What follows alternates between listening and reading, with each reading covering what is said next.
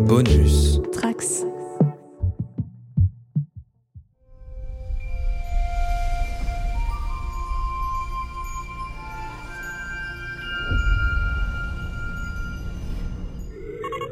Commandeur, nous recevons un étrange appel qui semble venir du quadrant Delta. Du quadrant Delta Euh, Ça fait drôlement loin. Alors voyons qui ça peut être. Sur écran. Qu'est-ce qui m'a fichu un truc pareil?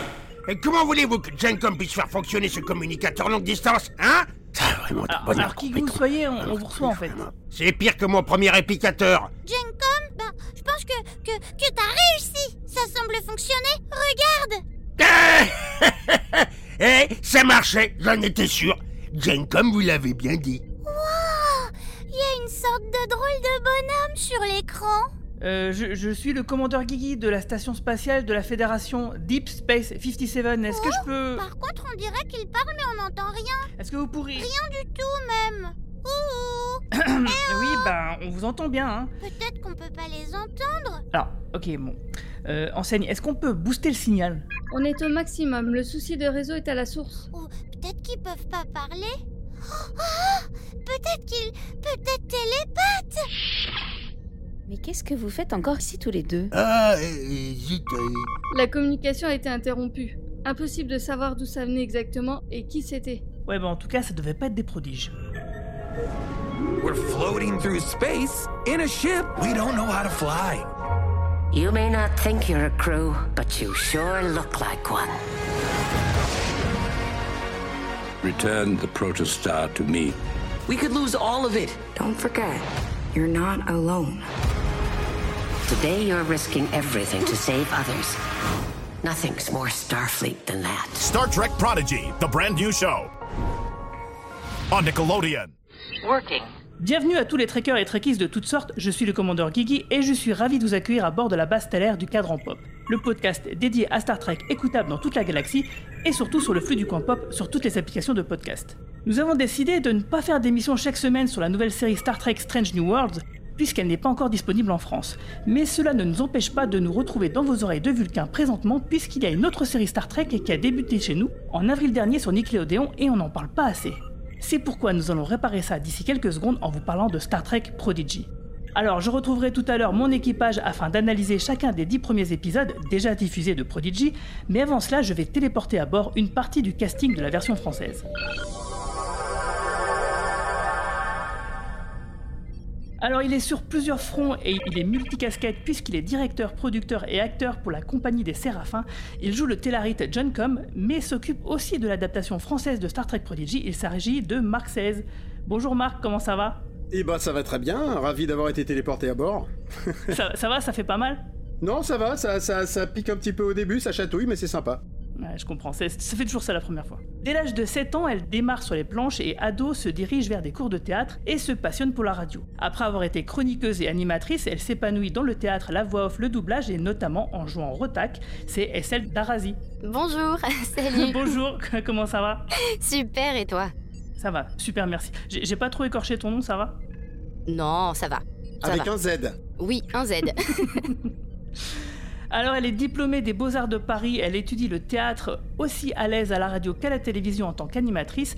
Après avoir créé sa propre société de communication, elle décide de devenir cascadeuse. On la retrouve donc dans de nombreuses séries et longs métrages et récemment elle joue mon personnage préféré de la série euh, Prodigy, c'est Gwen, c'est Marie Bouvet. Salut Marie, comment ça va? Salut, très bien, je te remercie. Ça me fait bien plaisir que ce soit ton personnage préféré. Ah ouais. Bah c'est pli- c'est plié Marie, on s'en va, ok, salut, tu peux me retéléporter, je peux redescendre les gars. Non, non, restez, j'ai quand même beaucoup, beaucoup de questions à, à vous poser parce que euh, c'est une série euh, qui a été une bonne surprise pour pas mal de fans de, de Star Trek et j'imagine, j'ose espérer, du grand public en, en général, en tout, en tout cas ceux qui auront la curiosité de, de la suivre. On est plusieurs fans à se poser plein de questions euh, parce que l'interprétation de la version française en ce qui me concerne, moi les séries d'animation je préfère les regarder en français. Et euh, je trouve que la valeur ajoutée euh, des comédiens français elle est égale voire parfois même supérieure à- au doublage américain. Et ça se ressent sur no- de nombreuses séries, et euh, notamment celle de Star Trek Prodigy. Bon, bah, la, la version Eh française bien, est, eh bien est moi, je vais te dire quelque chose, c'est que t'as bien raison. C'est parce que je trouve que la VF, on est largement mieux que la version euh, américaine. Et, Gencom est d'accord avec ça. Euh, très bien, merci John Com. De Alors j'ai vu, j'ai vu que pour la plupart d'entre vous, bah, vous faites vraiment de tout, hein, euh, de la voix pour des reportages, des publicités, des doublages pour des séries télé, que vous avez des carrières donc assez complètes derrière vous. Mais qu'est-ce qui vous plaît le plus dans ce métier? Euh, ce qui me plaît le plus, euh, je dirais la nouveauté, euh, parce qu'il n'y a aucun jour qui se ressemble. Euh, le plaisir de jouer, les belles rencontres, euh, l'adrénaline aussi qu'on peut ressentir euh, quand on est face à, à certaines scènes. Et puis euh, d'apprendre, d'apprendre, d'en apprendre euh, tous les jours. Ok, et toi Marie? Ça va être dur de dire mieux. non, je suis tout à fait d'accord avec ça. C'est chaque euh, film, chaque nouvelle série, c'est de nouvelles aventures, des nouvelles rencontres, euh, des personnages euh, qui nous surprennent. Donc voilà, quand on peut lâcher prise et se faire plaisir dans la création, dans la créativité, qu'on est bien accompagné par un bon DA comme Marc ou quoi, on peut vraiment se faire plaisir et c'est- c'est super chouette quoi. Bah, Justement, toi Marc, tu, fais beaucoup beaucoup de choses différentes, donc qu'est-ce que tu préfères toi dans, ce métier-là? Dans ce métier, bah ce métier, simplement. C'est-à-dire que si tu veux, moi j'ai, euh, commencé, je chantais le conservatoire, j'étais dans le sud. Je faisais de la radio aussi en parallèle et je, à 20 ans, j'aurais pu être animateur radio euh, longues ondes à Radio Monte-Carlo. Euh, mais comme je faisais du théâtre hein, et que je commençais à tourner et que je faisais de la radio, moi je voulais pas me être un fonctionnaire de l'art quoi. Et je me suis toujours dit, euh, le jour où tu t'endors et que tu fais quelque chose et que ça devient chiant pour toi, faut arrêter, faut passer à autre chose. Et donc j'essaie toujours d'avancer avec ça euh, à l'esprit et, euh, et c'est pour ça que j'ai, euh, je me diversifie. Je, préfère ne pas attendre après les autres. Et puis j'ai beaucoup attendu en tant que comédien à un moment donné. J'attendais qu'on me donne le rôle qui allait bien, qui était à la hauteur des capacités que j'avais. Et au bout d'un moment, c'est frustrant qu'on te, te donne pas cette chance-là ou qu'on voit pas en toi la personne qui est capable de faire des choses. Donc du coup. Bah là j'ai commencé à développer mes trucs à moi, commencé à écrire en me disant au départ je vais m'écrire des rôles pour moi. Et puis en fait avec le temps euh, bah, par exemple les trucs que j'ai tournés bah, je joue dans aucun de mes courts métrages tu vois parce que après je, je suis tellement amoureux des artistes des autres et du et du talent des autres en général que du coup je, je quand je rencontre les personnes qui correspondent et, euh, et qui me font vibrer qui m'émerveillent je suis je suis je suis aussi content que si c'était moi qui jouais. Donc euh, donc voilà donc euh, donc j'adore ce métier pour le partage et euh, euh, les nouvelles rencontres le et l'envie qu'on y met tous toujours dans la bienveillance quoi voilà Moi, je pense que ça se ressent un petit peu, hein, de toute façon, dans le produit final. Mais alors, du coup, est-ce que vous aviez déjà doublé pour une série d'animation avant? Et si oui, qu'est-ce qui change par rapport aux autres aspects de ce métier de comédien et comédienne, justement? Euh, donc oui, j'avais fait d'autres euh, d'autres séries euh, euh, animées. Euh, après, tu veux dire donc qu'est-ce qui change par exemple entre le doublage et la cascade ou? Par exemple, ouais. Euh, bah, plein de choses du fait que que t'es pas euh, t'es pas à l'image quoi. Donc Et les enfin, bleus surtout, Marie, les bleus, les bleus, tu oublies Hein de dire. Les bleus, les bleus et les bosses. C'est pas faux. Oui, il y a un truc comme ça. Bah, disons que quand le personnage prend une patate et que moi je fais le doublage voix, bah là je prends pas la patate. Enfin, tu me diras quand je fais la cascade non plus. Mais enfin, c'est peut-être, euh, j'allais dire, c'est moins physique et en même temps non parce qu'il y a quand même une physicalité quand tu es derrière le micro. Mais euh, c'est, bah, c'est pas le même engagement euh, euh, physique déjà. Et puis c'est pas euh, tout à fait les mêmes responsabilités. Pas qu'il y ait une responsabilité qui soit plus ou moins importante, mais euh, voilà, quand tu es à l'image euh, et que tu joues euh, un rôle qui t'a été confié, c'est pas tout à fait la même chose que quand tu dois rentrer dans le jeu de quelqu'un d'autre qui est à l'image. Tu vois ce que je veux dire?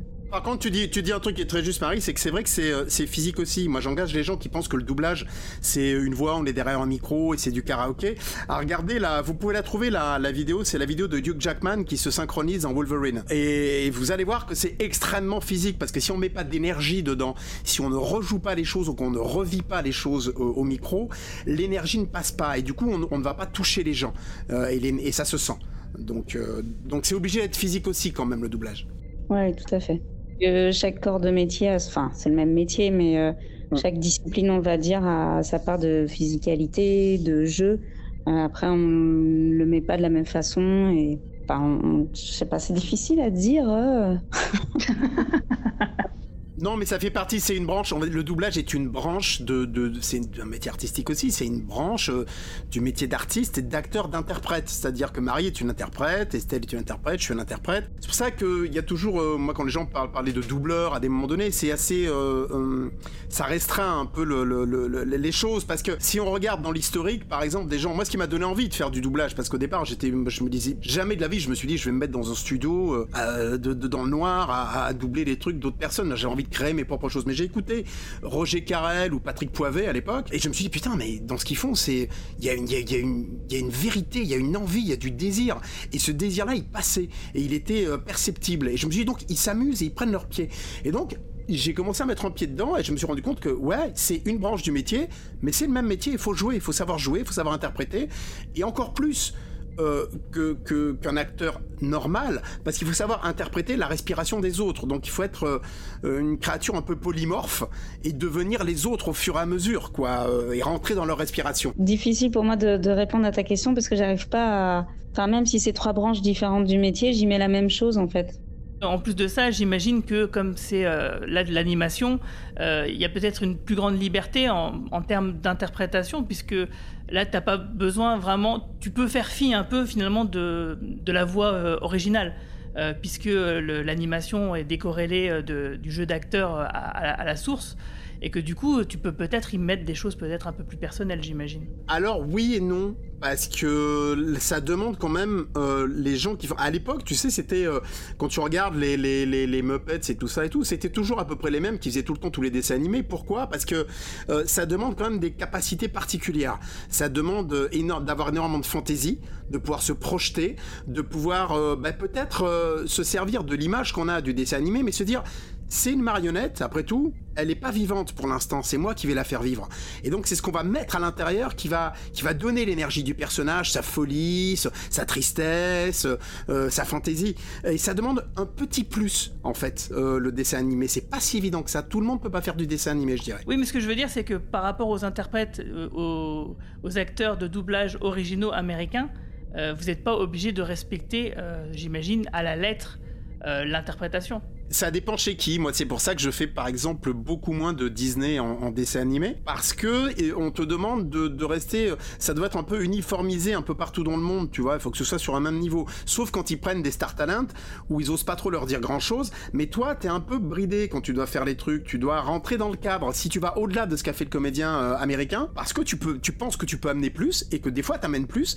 Euh, voilà. Moi, j'ai eu le cas avec euh, Dexter dans le laboratoire de Dexter. J'ai pas fait exactement ce qui était fait dans l'original, mais je, je- j'ai fait ce que le personnage m'inspirait et c'est moi qui étais choisi, alors que les autres s'étaient calés sur ce qui était fait dans le dans le- dans l'original, tu vois. Moi, je comprends. Et toi, Estelle, qu'est-ce que tu en penses de ça? Bah, ça va être euh, pareil, difficile de dire mieux que tout ce qui a déjà été dit là. Mais euh, oui, moi j'en ai fait aussi euh, auparavant euh, de l'animation. Euh, et c'est vrai qu'on y met, euh, quoi qu'il arrive, on y met tout notre cœur et on essaye de faire vivre le personnage en fonction de, de ses émotions, en fonction de- du contexte, de ce qu'on a aussi entendu malgré tout, parce que euh, on veut pas, on veut pas trahir. Et puis ça dépend du Euh, avec Marc, c'était un plaisir euh, de, pouvoir euh, faire Rock Tech et, depuis, de, pouvoir accompagner tous ces petits bruits qui vont avec. Et, voilà, en général, c'est vrai qu'on on peut se lâcher peut-être un petit peu plus. On a peut-être un petit peu plus de liberté de jeu que, sur du live. Et en tout cas, on peut. Moi, je me suis vraiment amusée vocalement avec, avec Rock Tech. En tout cas, je sais pas qui vous a casté, mais il a eu raison parce que vous êtes parfaites les filles. Bah, Justement, Marc, euh, tu t'occupes aussi de la- de l'adaptation, donc euh, bien d'autres choses. Est-ce que tu peux nous expliquer tout ça, tout ce cheminement, ce processus? Bah, si tu veux, c'est euh, ça dépend. C'est pareil, tout, tout dépend comment on le fait. C'est comme le doublage. C'est euh, moi j'ai tendance à toujours faire euh, ce que je fais. Je le fais toujours avec avec passion, avec la même passion. Donc euh, euh, je prends pas tous les tous les films ou toutes les séries ou voilà tous les projets. euh, J'aime pas dire produits. Et euh, donc euh, donc si tu veux, le, le, le, je, je choisis ce qui me ressemble et ce dont quoi je vais être optimum. Donc ça a été le cas pour Squid Game où on m'a laissé le, choix de faire ce que je voulais. C'est moi qui ai adapté toute la série, c'est moi qui ai choisi les comédiens. Donc du coup, je préfère quand ça se passe comme ça parce que bah, si tu te plantes, au moins bah, c'est à toi qu'on le doit de s'être planté. Et si tu réussis, ah bah, t'es content pour, tes comédiens, pour tout le monde. Et c'est un, beau travail d'ensemble. Donc, euh, je suis assez sélectif euh, sur ce que j'écris et sur ce que je dirige. Et là, bah, le dessin animé, j'adore ça. Moi, j'en ai fait, j'en ai fait beaucoup. J'ai fait Dexter dans le laboratoire Dexter. Je fais euh, Nermal dans les, et beaucoup de personnages dans les Garfield. Euh, je fais euh, euh, Léonard est un génie. Euh, là, euh, Jamie a des tentacules. Je fais Scooter dans les Muppets. Donc c'est c'est des trucs, voilà. Et moi j'essaie de me fondre. Que j'ai toujours essayé de à ce qu'on me reconnaisse pas euh, dans ce que je fais pour, servir le, le produit. Donc je suis peut-être moins une entre guillemets, on va dire, hein, une star de la voix que certains euh, ou certaines, parce que j'ai jamais euh, cherché à être euh, identifié par ma voix. Euh, J'essaie toujours d'être au service du personnage et, euh, et, et si du coup ça, les gens sont touchés, eh ben ça me va. C'est- pas du coup, je cherche, je cherche pas une reconnaissance par ça, tu vois. Et du coup, je, voilà. Et quand j'ai les projets, bah, j'aime bien m'entourer de gens. bah déjà un qui ont du talent, j'aime bien prendre aussi des risques avec des gens euh, avec qui parfois j'ai jamais travaillé, mais où je ressens bah, cette, cette fibre artistique, cette même envie, et puis surtout qui ont l'esprit et l'âme du personnage, et où je sais que pour eux, euh, à partir du moment où ils vont énormément s'amuser, bah ce sera cadeau pour, le, pour les spectateurs aussi, tu vois. Et du coup, est-ce que le- la Paramount, elle te donne justement des consignes euh, à suivre euh, très précises ou t'es un peu plus Ils sont super. Moi, je veux dire, il y a, y a le, le- le- la Paramount et, et Netflix jusqu'à présent, euh, ils, ils sont géniaux avec moi parce que moi, j'ai, enfin, parce qu'un peu j'ai tapé du poing sur la table aussi à des moments donnés. Tu vois, des fois, quand on me demandait des casts avec euh, trois voix euh, sur un, un rôle à auditionner, je leur disais, mais non, parce que moi, je vais vous mettre euh, pas des essais bidons, je vais mettre trois personnes qui vont être super. Donc, forcément, il y en a deux qui vont être déçus sur les trois et je vais pas savoir quoi leur expliquer quand je vais leur dire que c'est pas eux. Donc, laissez-moi d'abord vous proposer un casting et si ce casting ne vous va pas, vous m'expliquez euh, vos desiderata et euh, on en parle d'abord avant et je vous explique pourquoi j'ai fait ces choix et si vraiment ça ne vous va pas je vous proposerai quelqu'un d'autre et la a toujours suivi euh, mes choix euh, mais j'ai pareil, on a ce deal entre nous. De moi aussi, je suis respectueux de qui a doublé qui, euh, euh, dans la mesure où la personne correspond toujours au personnage. Donc, tant que faire se peut, j'essaie de de faire que les fans soient contents, euh, que moi je sois content aussi artistiquement et que la personne qui va venir sur le plateau soit contente aussi, tu vois. Ouais, d'ailleurs, euh, bah, c'est peut-être l'occasion de citer les, autres comédiens qui ne sont pas là ce soir avec nous, euh, parce que justement, donc, tu avais repris Denise Metmer, qui doublait déjà la, la capitaine Catherine Genoway dans Star Trek Voyager, et donc c'est effectivement, ça fait plaisir quand on est fan d'avoir suivi cette série-là il y a 25 ans, et puis de retrouver cette voix-là pour ce personnage-là, c'est super. Il y a Arnaud Laurent pour Dal, hum, Sébastien Desjours pour Zéro, euh, qui est le personnage préféré de mon fils, et le, le deuxième, c'est Bébé Caillou. Et voilà. Eh, bébé même, ça marche caillou. Bébé Caillou, ça marche. euh, c'est comme ça qu'il l'appelle. Bah, c'est comme ça que ouais, c'est comme ça que moi dans l'adaptation j'ai je l'ai appelé. Bah, c'était une bonne idée, oui. Tu vois, ça existait pas dans la VO ça par exemple. Ouais, c'est vraiment une bonne idée. Bah parce que je trouvais ça mignon, c'est que c'est vrai que c'est une telle masse, euh, c'est énorme, et puis d'avoir cette toute petite voix toute touchante et du coup bébé caillou, enfin voilà, il y a, il y a la force du caillou, mais à la fois c'est un caillou, c'est petit, c'est pas c'est pas bébé rocher quoi, tu vois, donc... Et sinon, est-ce que vous connaissiez bien Star Trek avant de doubler Prodigy? Est-ce que vous étiez fan ou totalement néophyte ou un peu, un peu des deux? Euh, Estelle? Néophyte. Jamais rien vu? Non. Donc en fait, Star Trek Prodigy, c'est ta première porte d'entrée. En fait. Ouais. Qui est plutôt pas mal parce que c'est un peu un tuto en fait cette série pour les gens qui ne connaîtraient pas Star Trek, puisque ça explique bien chacun de ses concepts euh, au détour d'épisodes. Et toi, Marie? Euh, moi, il y avait une série quand j'étais euh, plus jeune, je suis un peu vieille maintenant, que regardait, que regardait dans ma famille. Donc j'avais vu un peu des images et ensuite euh, j'ai regardé euh, les, les récents qui sont sortis parce qu'ils en sortent toujours un peu des nouveaux. Donc euh, non, j'étais pas complètement néophyte sans être non plus une fan absolue, incollable. En fait, tu veux dire que tu as vu des épisodes de diverses séries de manière épars et pareil pour les films? Oui, voilà, c'est ça. Il n'y a pas un film ou une série qui t'a marqué plus, plus que ça? Ah, autour de Star Trek? Ouais. Euh, non. Non, c'est pas grave. Pour moi, j'ai été vachement marquée par. Euh, euh, c'est Spock, hein, c'est ça? Ouais. Avec ses oreilles pointues quand j'étais gamine. Mais euh, voilà. Je faisais des cauchemars même, alors j'ai plus trop de regarder. Il est tellement gentil. Eh oui. Et toi, Marc? C'est un univers que je connaissais très bien. Alors je dis pas, enfin fan. Je, c'est un univers que j'aimais beaucoup. J'ai toujours beaucoup aimé la science-fiction. Euh, J'aimais beaucoup, tu vois. Enfin, j'aime bien Orwell. J'aime bien tout ça, tous ces univers-là. Euh, j'aime bien les trucs de, de, de machines à voyager dans le temps. Euh, donc Star Trek, oui, je connaissais très bien la série originale. Euh, comme comme moi c'était mon époque, ça, euh, Cosmos 1999, tu vois, c'était des c'était des séries cultes.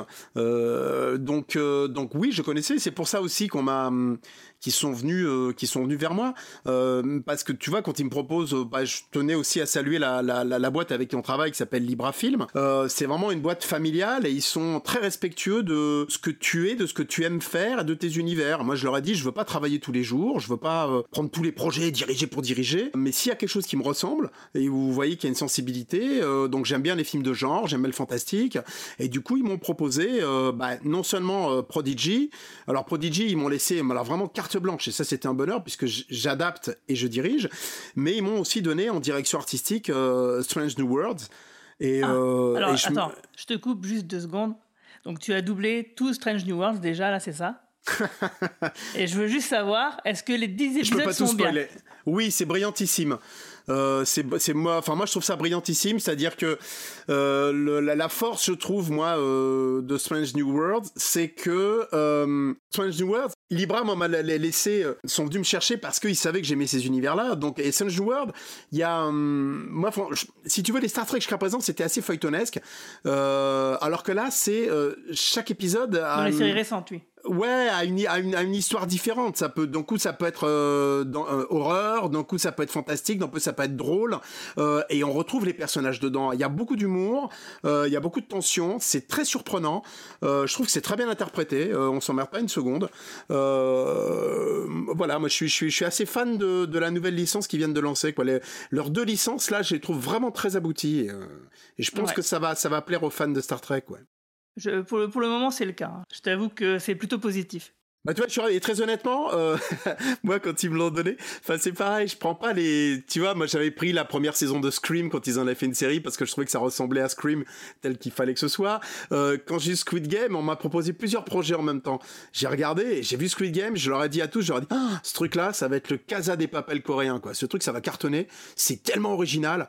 Euh, et tous les comédiens qui venaient dessus, je leur disais, vous allez voir, mais j'imaginais pas que ce serait un, un hit à ce point-là, hein, mais euh, mais je savais que ça allait cartonner et ça a cartonné. Et là, quand on m'a proposé les deux, mais j'étais tellement heureux de les avoir parce que euh, bah il y a du travail derrière. Faut saluer Micros au niveau de l'animation aussi, qui sont quand même euh, un studio, tu vois, qui fait de l'anime et qui, qui font tous les, tous les designs du truc. Ils sont, ils sont, ils sont béton quoi. Et, et Paramount, ils ont une super, enfin super bonne idée quoi, de relancer ces licences comme ça. Euh, Voilà, les- les- les deux séries sont vraiment top très original et en plus il y a plein de clins d'œil. Et moi je voulais aussi euh, alors au passage quand tu lisais fan tu vois moi je suis pas fan mais il y en a un qui m'aide énormément c'est Paul Hervé euh, qui est euh, alors lui c'est la c'est c'est ma bible de Star Trek. Et si tu veux il est moi il est il est consultant sur les Star Trek. C'est à dire que quand moi d'un coup j'ai une absence où je me dis ah putain cette réplique ça me dit quelque chose mais alors euh, je sais pas d'où ça vient. Lui c'est une alu totale.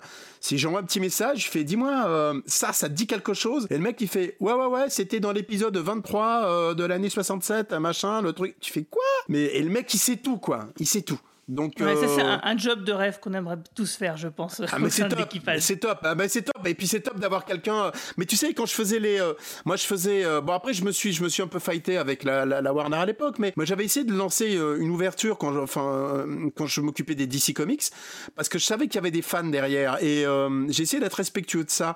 Sauf que je crois que des fois les, les studios et les distributeurs se rendent pas compte de l'impact que ça a sur des fans derrière, la moindre décision. Et c'est très dur de batailler contre eux.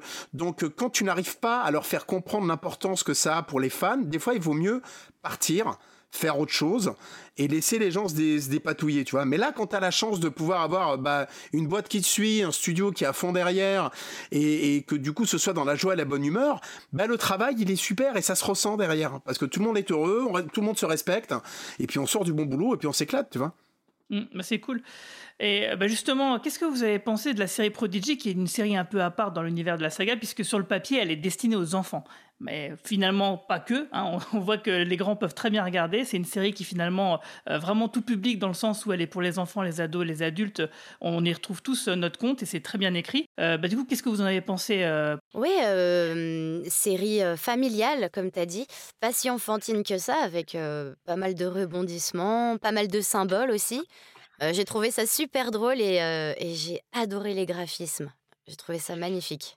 Euh, ouais, je, je- je suis hyper sensible. Enfin, comme tu disais, je fais beaux-arts et tout, donc j'ai enfin, cet œil artistique qui est euh, important. Je trouve que la, le- les, les graphismes sont, sont vraiment chouettes. Je trouve ça hyper beau. Je trouve que les persos sont super beaux. Je trouve que mon, mon perso est en plus encore plus Ouais, très stylé, c'est vrai. Non, Badass.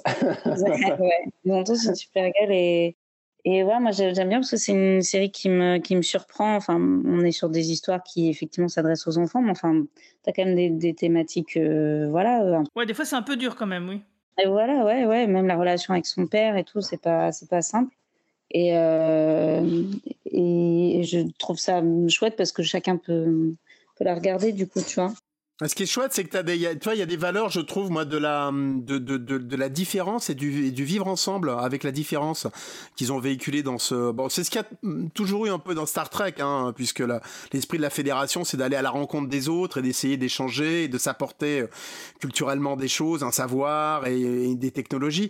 Euh, ça, ils ont, ils ont très bien fait ça parce que les dessins animés qui sont que du, du- des trucs où ça braille euh, pour les enfants et où on remplit de l'espace euh, comme des cerveaux vides, euh, il y en a beaucoup. Et là, c'est sympa parce qu'il y a vraiment des vraies valeurs. Il y a des valeurs de vraiment le, du côté de partage, familial, avec des. C'est très shakespearien justement, comme, comme a dit Marie, les rapports au père. euh, euh, Il y a plein de choses. Donc Parce que franchement, j'ai trouvé ça pas, pas manichéen, tu vois. Après, je le vois qu'au travers de du personnage de, de Gwen, tu vois, mais, mais parfois, enfin voilà, elle, est, elle fait partie du camp des gentils, parfois du, du camp des méchants, et on comprend pourquoi. Enfin, tu vois, c'est chouette, il y a une vraie. Les personnages sont bien créés, quoi. C'est ça, c'est pas tout blanc ou tout noir. Ouais, ouais, les personnages, ils ont un passé, ils ont un vécu. euh, euh, non, puis là, c'est sympa parce que c'est comme c'est une bande d'ados à qui on, est plein de rêves dans la tête et qui a envie de faire bien. Et je trouve c'est pas mal, quoi, même pour les générations de maintenant, tu vois, euh, qui sont un peu perdues hein, dans le monde dans lequel on vit, euh, euh, de, remettre un peu des valeurs comme ça dans des dessins animés, faire passer des messages que voilà, bah, que le vivre ensemble c'est possible, mais que pour ça faut se respecter et, euh, et que quand t'es ensemble, eh ben, on peut faire plein de choses incroyables, quoi. Et du coup, comment est-ce que vous avez appréhendé vos rôles? C'est-à-dire, est-ce que vous avez recherché des références ou des modèles dans les anciennes séries Star Trek, ou même complètement ailleurs, hein, d'autres références euh, euh, ailleurs, ou rien de tout ça, que c'est sorti Enfin, vous avez cherché euh, de faire un truc purement personnel? Oh, vous êtes dur avec vos questions. Non, j'avoue humblement ne pas avoir fait de recherche sur mon personnage parce que j'aime aussi l'idée d'arriver euh, fresh new, je te dirais, et, et de m'imprégner de ce qu'ils ont fait en, en VO, de m'imprégner de ce qu'ils ont fait à l'image, puis voilà, d'avoir un, un premier jet comme ça euh, euh, instinctif et, et je fais confiance aussi à, à aussi un peu mon expérience, tu vois, de, de, pour rentrer dans le personnage et je fais confiance à Marc pour me- m'aiguiller si je me plante ou tu vois. Il y a toujours un ajustement au début, on, on règle un peu les, les potards. Et puis une fois une- que le personnage est un peu plus euh, absorbé, je dirais, c'est plus simple euh, de rouler. Enfin, arrête-moi Marc ou Estelle si je dis une bêtise, mais Non, mais c'est moi, moi c'est un bonheur de vous avoir euh, euh, tous, hein, toute l'équipe là. Je veux dire pourquoi? Parce que justement quand, tu- quand tu sens que c'est tellement fait pour quelqu'un, euh, moi j'ai vu ce personnage et il était, il était fait pour toi. C'est-à-dire t'as, t'as ce côté héroïque dans la vie aussi. T'es, t'es, t'es, t'es, à la fois une jolie femme et t'as un côté badass aussi. Tu, vois, tu fais de la cascade, tu fais des trucs. Tu vois, donc le, donc le, le personnage il te ressemblait. Et Estelle, pareil, la sensibilité du personnage, comme ça, qui a, qui a un cœur gros comme ça et qui, euh, qui a du caractère, mais qui est très respectueuse des autres. C'est ce qui se dégage de toi quand on te rencontre. Le personnage de Dal, Arnaud, il est complètement barré. Dans la vie, déjà, il arrête pas de déconner. Il est, euh, c'est, c'est pour lui. Donc, euh, quand t'as la chance de pouvoir euh, te dire ah euh, ces âmes là ça correspond à ces âmes là et, de, et de les de les faire fusionner et que tu vois que ça match c'est un kiff quoi. Donc après le reste c'est des petites retouches des petites choses Euh, et puis l'évolution des personnages dans la série en fonction de ce qu'ont écrit les créateurs. Mais de base quand t'as le- l'esprit du personnage et qui ressemble aux gens que t'as choisi dans l'âme dans l'énergie c'est gagné quoi Alors, qu'est-ce que ça dit de toi euh, qui a choisi de jouer de Jumpcom, donc du coup, t'es un bon vivant? Ouais, ben moi, non, ben moi, on va dire que moi, comme j'aime beaucoup rigoler dans la vie, que j'aime bien euh, ce qui est positif, et ce que j'ai repéré, c'est qu'il avait une dent dehors, et qu'il avait un côté un peu, euh, il avait un côté un peu cochon qui faisait Ouais quand il a peur, tu sais, comme ça, ouais. Et donc, il, euh, donc ça, c'est- donc ça, je me suis amusé qu'ils font pas obligatoirement trop dans la VO, mais dès qu'il y a des trucs où il a peur, au lieu de faire des ah, alors il fait ah, puis donc il fait à la fin. Mais donc voilà, donc je me suis éclaté pour. Non, c'est vrai que ça c'était un personnage moi qui me laissait. euh, j'aime bien être assez, je suis assez caméléon au niveau de la voix et j'adore les personnages extrêmes. Euh, lui, il l'était totalement. Puis alors il est. euh, il, est lâche au possible, il me fait rire quoi. Parce que tous les autres, ils sont prêts à y aller, la, fleur au fusil. Lui, non, mais non, mais je vais y retourner finalement parce que je suis mieux dans le vaisseau. il est, donc c'est un personnage qui est extrêmement drôle. Donc, donc, donc, donc moi, ça m'a bien éclaté, ouais. Et toi, Estelle? Euh, bah, euh, écoute, euh, par rapport euh, au fait de, de, de m'être renseignée sur le personnage, non. Un peu comme, comme Marie a dit, oui, c'était plutôt instinctif. Et puis aussi avec les indications de, de Marc, de ce qu'il souhaitait, et puis par rapport à la VO. Je sais quand même depuis qu'elle vient de la planète Bricard, Rocktac. Est-ce que tu, tu me confirmes? Où est-ce que tu as vu ça? Euh, alors, bah, sur euh, certains euh, sites, et puis même sur euh, un- dans ton site, dans le site de. Vous avez euh, quelques références de, de- de Star Trek et vous avez un petit article, je crois, sur Prodigy. Et euh, Ah, il c'est me possible. semble ouais. que. Je, t'avoue que je me souviens pas. Je me souviens pas du nom de la planète. Téléportez voilà. cet homme tout de suite, c'est un escroc. Parce que en fait, il y a que Jumcom euh, et euh, Zero qui sont des personnages dont on connaît la race. Euh, c'est une es- des espèces qu'on a déjà vues dans d'autres séries euh, Star Trek. Et en fait, les vôtres sont des créations pures. comme Dal par exemple aussi, ce Ouais, sont c'est vraiment pas- des. Jacob, il est unique, qu'est-ce que tu racontes C'est pas c'est- Bah, de race. Ça, Ouais, a mais c'est le, roi des Tellaric, il est descend, de descendance et de sang noble, je te signale. Ah, d'accord. Et sinon, euh, en dehors de, de votre personnage, quel est votre personnage favori et aussi quel serait votre épisode préféré euh, dans les dix premiers qui sont passés? Estelle Et je vous donne un indice. Démerde-toi, démerde-toi avec ça, Estelle. Quand t'es la première, c'est la galère tout le temps. Je vous donne un indice. Ça vous dit quelque chose ou pas? Murph. Moi, c'est Murph mon préféré. Ah, Oh, moi aussi, j'adore Murph. Je suis fan de Murph. Il est trop Murphounet. mignon. Et qui c'est qui le fait d'ailleurs?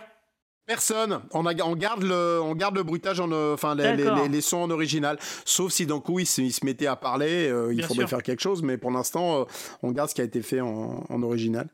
D'accord. Et pour l'épisode, euh, quel est l'épisode qui vous a le plus plu du coup? Je laisse Effie répondre en proms. Oh non, c'est. Euh, oh, c'est dur, mais on en a fait tellement. Moi, j'aimais bien le- l'endroit où il y a, la planète, elle réagissait avec le son, tu sais. Ah oui. C'est genre, on sait pas trop si c'est un danger, et il faut, il faut lui parler. J'ai trouvé ça vachement. euh, je trouvais ça original, je trouvais ça assez beau. Ouais, il, était pas mal celui-là, ouais. Et toi, Estelle? Alors moi, c'était l'épisode euh, 8 euh, qui Ah s'appelle oui. un, un équipage soudé. euh, et où en fait euh, il y a une euh, phase temporelle et il y a une prothèse Ouais. distorsion et en fait tout le monde a 10 minutes et Rocktac elle se retrouve avec les, les 10 minutes les plus longues ça dure une éternité et elle doit réparer le vaisseau Euh, sinon tout explose et, euh, et j'ai beaucoup aimé cet épisode parce qu'elle est passée par euh, toutes les phases émotionnelles c'était hyper touchant. Elle est confrontée à la solitude, elle a l'équipage qui l'encourage, mais elle se sent totalement incapable. et en gros, elle trouve un peu sa voix, je trouve. Elle, elle découvre ses capacités et, hum, et on voit vraiment, comme on disait tout à l'heure, ouais, une- un bel esprit de, un bel esprit de groupe. Et euh, ouais, c'est un beau titre, un équipage soudé pour l'épisode 8. Donc c'est Ouais, mon préféré. D'ailleurs, je te confie que c'est l'épisode préféré de beaucoup de fans. Ah ouais? Euh, c'est celui qui fait le plus Star Trek, euh, enfin l'un des qui fait le plus Star Trek et puis qui est tout simplement le plus réussi parce qu'effectivement il y a un vrai danger, euh, euh, les, les- les personnages font corps et ça va dans, dans le bon Ouais. sens. Quoi. Donc c'est vraiment un super épisode. Et toi Marc? Bah, je suis euh, tout à fait raccord avec vous, les amis. C'est cet épisode moi que j'ai préféré parce que justement, bah, pour les valeurs que ça véhicule, et puis le, c'est sympa, c'est que ça pousse euh, chacun d'eux à du coup avoir une responsabilité, mais c'est pas que, pour leur propre vie, leur propre parce que c'est de leur de leur réussite ou de leur échec euh, dépend la vie des autres euh, et chacun fait euh, et c'est ça que j'aime bien, c'est que c'est- des valeurs moi je, que j'essaie d'inculquer aussi à ma fille que j'ai inculqué à ma fille jusqu'à présent et ça marche très bien et je suis content pour elle. C'est que fais toujours le, mieux de ce que tu pourras faire. C'est pas grave si t'es pas le meilleur ou la meilleure, mais fais le maximum de ce que tu peux faire.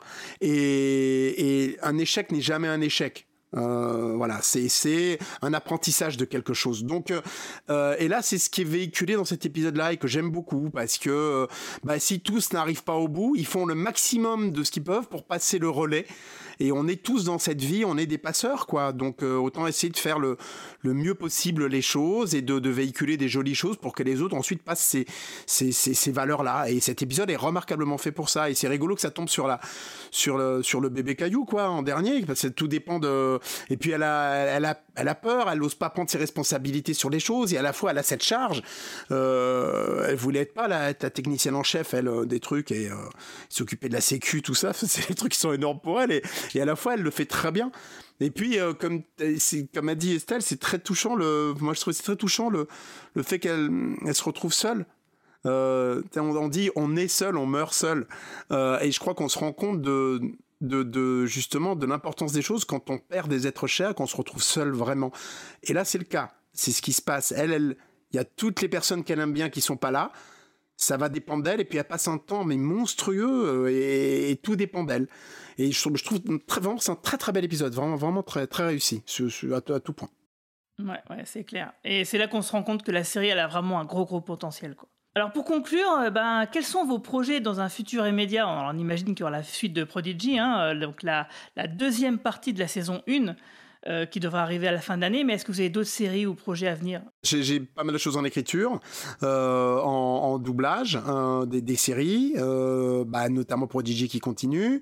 Je pense qu'il y aura une suite à Strange New World. Oh, c'est sûr, la saison ouais. 2 est déjà en train Ouais, d'être voilà. tournée, donc oui. voilà, donc c'est pas un gros spoil de dire ça. Mais j'ai, ouais, moi j'ai deux films que j'ai. Que j'ai, enfin qu'on a produit avec Véronique Picciotto, que j'ai réalisé, euh, j'ai euh, suivi la flèche et, euh, et le rôle de ta vie, qui sont des courts métrages qui sont en compétition dans des tas de festivals du monde entier. Suivez la flèche d'ailleurs sera projeté, euh, on est au Fantasy Film Festival de Paris, euh, au Grand Rex, euh, et ce sera le 12 juin après-midi la programmation. Vous pouvez la retrouver sur le sur le site du Grand Rex. Euh, donc le film s'appelle Suivez la flèche, il est en compétition officielle là-bas. On en est à 72 récompenses dans le monde, donc il- on sera Bravo. en, voilà, en septembre, on sera à Barcelone, au festival de, de, de Love and Hope de, de Barcelone avec ce film. Et, euh, et l'autre aussi suit sa, suit sa vie. On en est à 162 récompenses, euh, dont euh, bah, Véronique Picciotto a eu 53 prix d'interprétation, dont le, le, prix de la meilleure actrice au Gold Movie Awards de Londres. On s'est retrouvé dans la, la longue liste des Oscars en 2019. Euh, donc voilà, donc ça. Euh, et je j'essaie de prendre le temps, et j'en ai pas assez, c'est ce qui m'énerve un petit peu, euh, d'écrire mon long métrage. J'en suis à une cinquantaine de pages.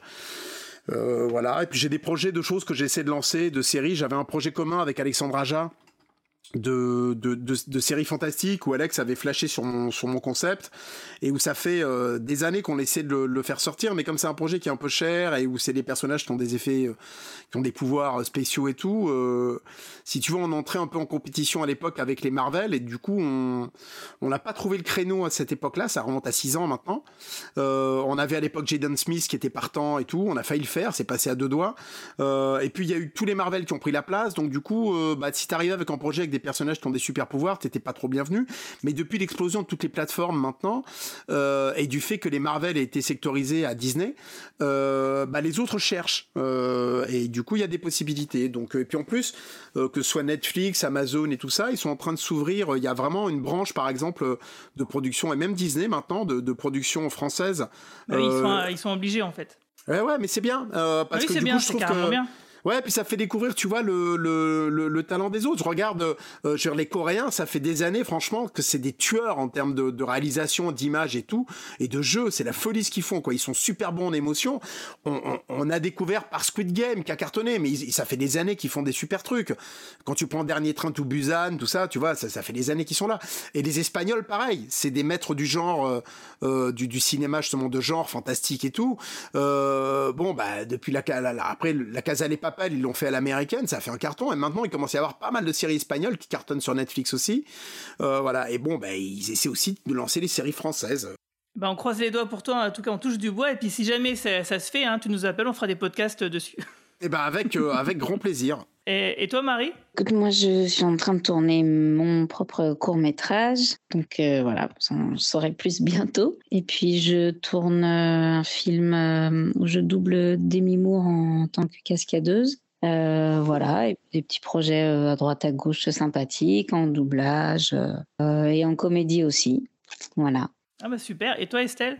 Bah moi essentiellement euh, du doublage euh, jusque jusqu'à cet été et puis après euh, une aventure euh, théâtrale qui, qui va reprendre à partir de septembre. Voilà. Bon bah c'est cool. Alors euh, justement, euh, Marc il y sera absent au, au mois de septembre euh, parce qu'il sera à Barcelone donc. euh, Exactement. et, euh, en fait nous le 10 septembre on organise une soirée euh, Star Trek euh, au club de l'Étoile à Paris et c'est pour diffuser celui qu'on a élu comme étant le meilleur film Star Trek. Euh, c'est suivi du- d'un enregistrement de, de podcast d'analyse du 10 films juste derrière et avant on fait un petit apéro entre les fans. euh, entre fans et puis les spectateurs qui achèteront leur place. Donc comme Marc n'est pas disponible, on pensait vous inviter. Donc Marie et Estelle, si vous êtes disponibles, si ça vous dit, on peut vous inviter. Et puis euh, Avec grand plaisir. Avec plaisir. Je, je ne promets rien sur cette date-là, mais, mais avec plaisir. Eh ben super, bah on se tient au courant. Et puis euh, de toute façon, euh, je vous garde une place bien au chaud. Et Génial. Mais en tout cas, franchement, merci beaucoup euh, bah, pour ces quelques minutes. Euh, C'était vraiment très sympathique. Ça fait toujours plaisir de passer un peu de, de l'autre côté euh, du miroir et de voir un peu comment les choses se trament et euh, de comprendre pourquoi euh, les choses sont si réussies euh, de notre côté de la télévision. Donc euh, merci beaucoup et puis euh, bah, je vous retéléporte sur vos planètes respectives. Eh ben c'est bien gentil, merci beaucoup.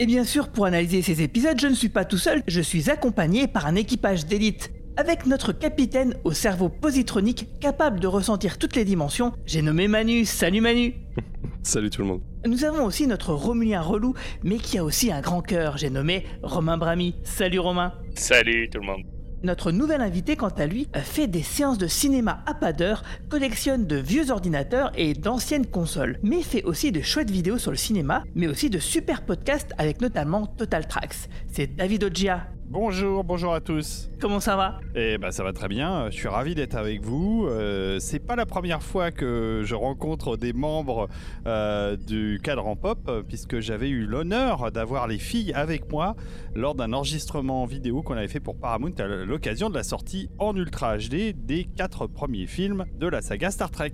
Ah oui, tout à fait. D'ailleurs, c'était très bien. Et vous pourrez d'ailleurs même retrouver, euh, chers auditeurs, cette vidéo. On l'a rangée dans notre site internet euh, podcast.lecadranpop.fr. Mais je suis content, je suis content parce que je, ça me permet de rencontrer- d'en rencontrer d'autres et de rencontrer Guigui, euh, enfin. Alors justement, David, est-ce que tu peux nous parler de tous tes travaux, de tout ce que tu fais? Parce que tu fais quand même vraiment beaucoup de choses. Euh, D'ailleurs, euh, je tiens à préciser en passant que moi, je suis un grand fan de ton podcast Total Tracks.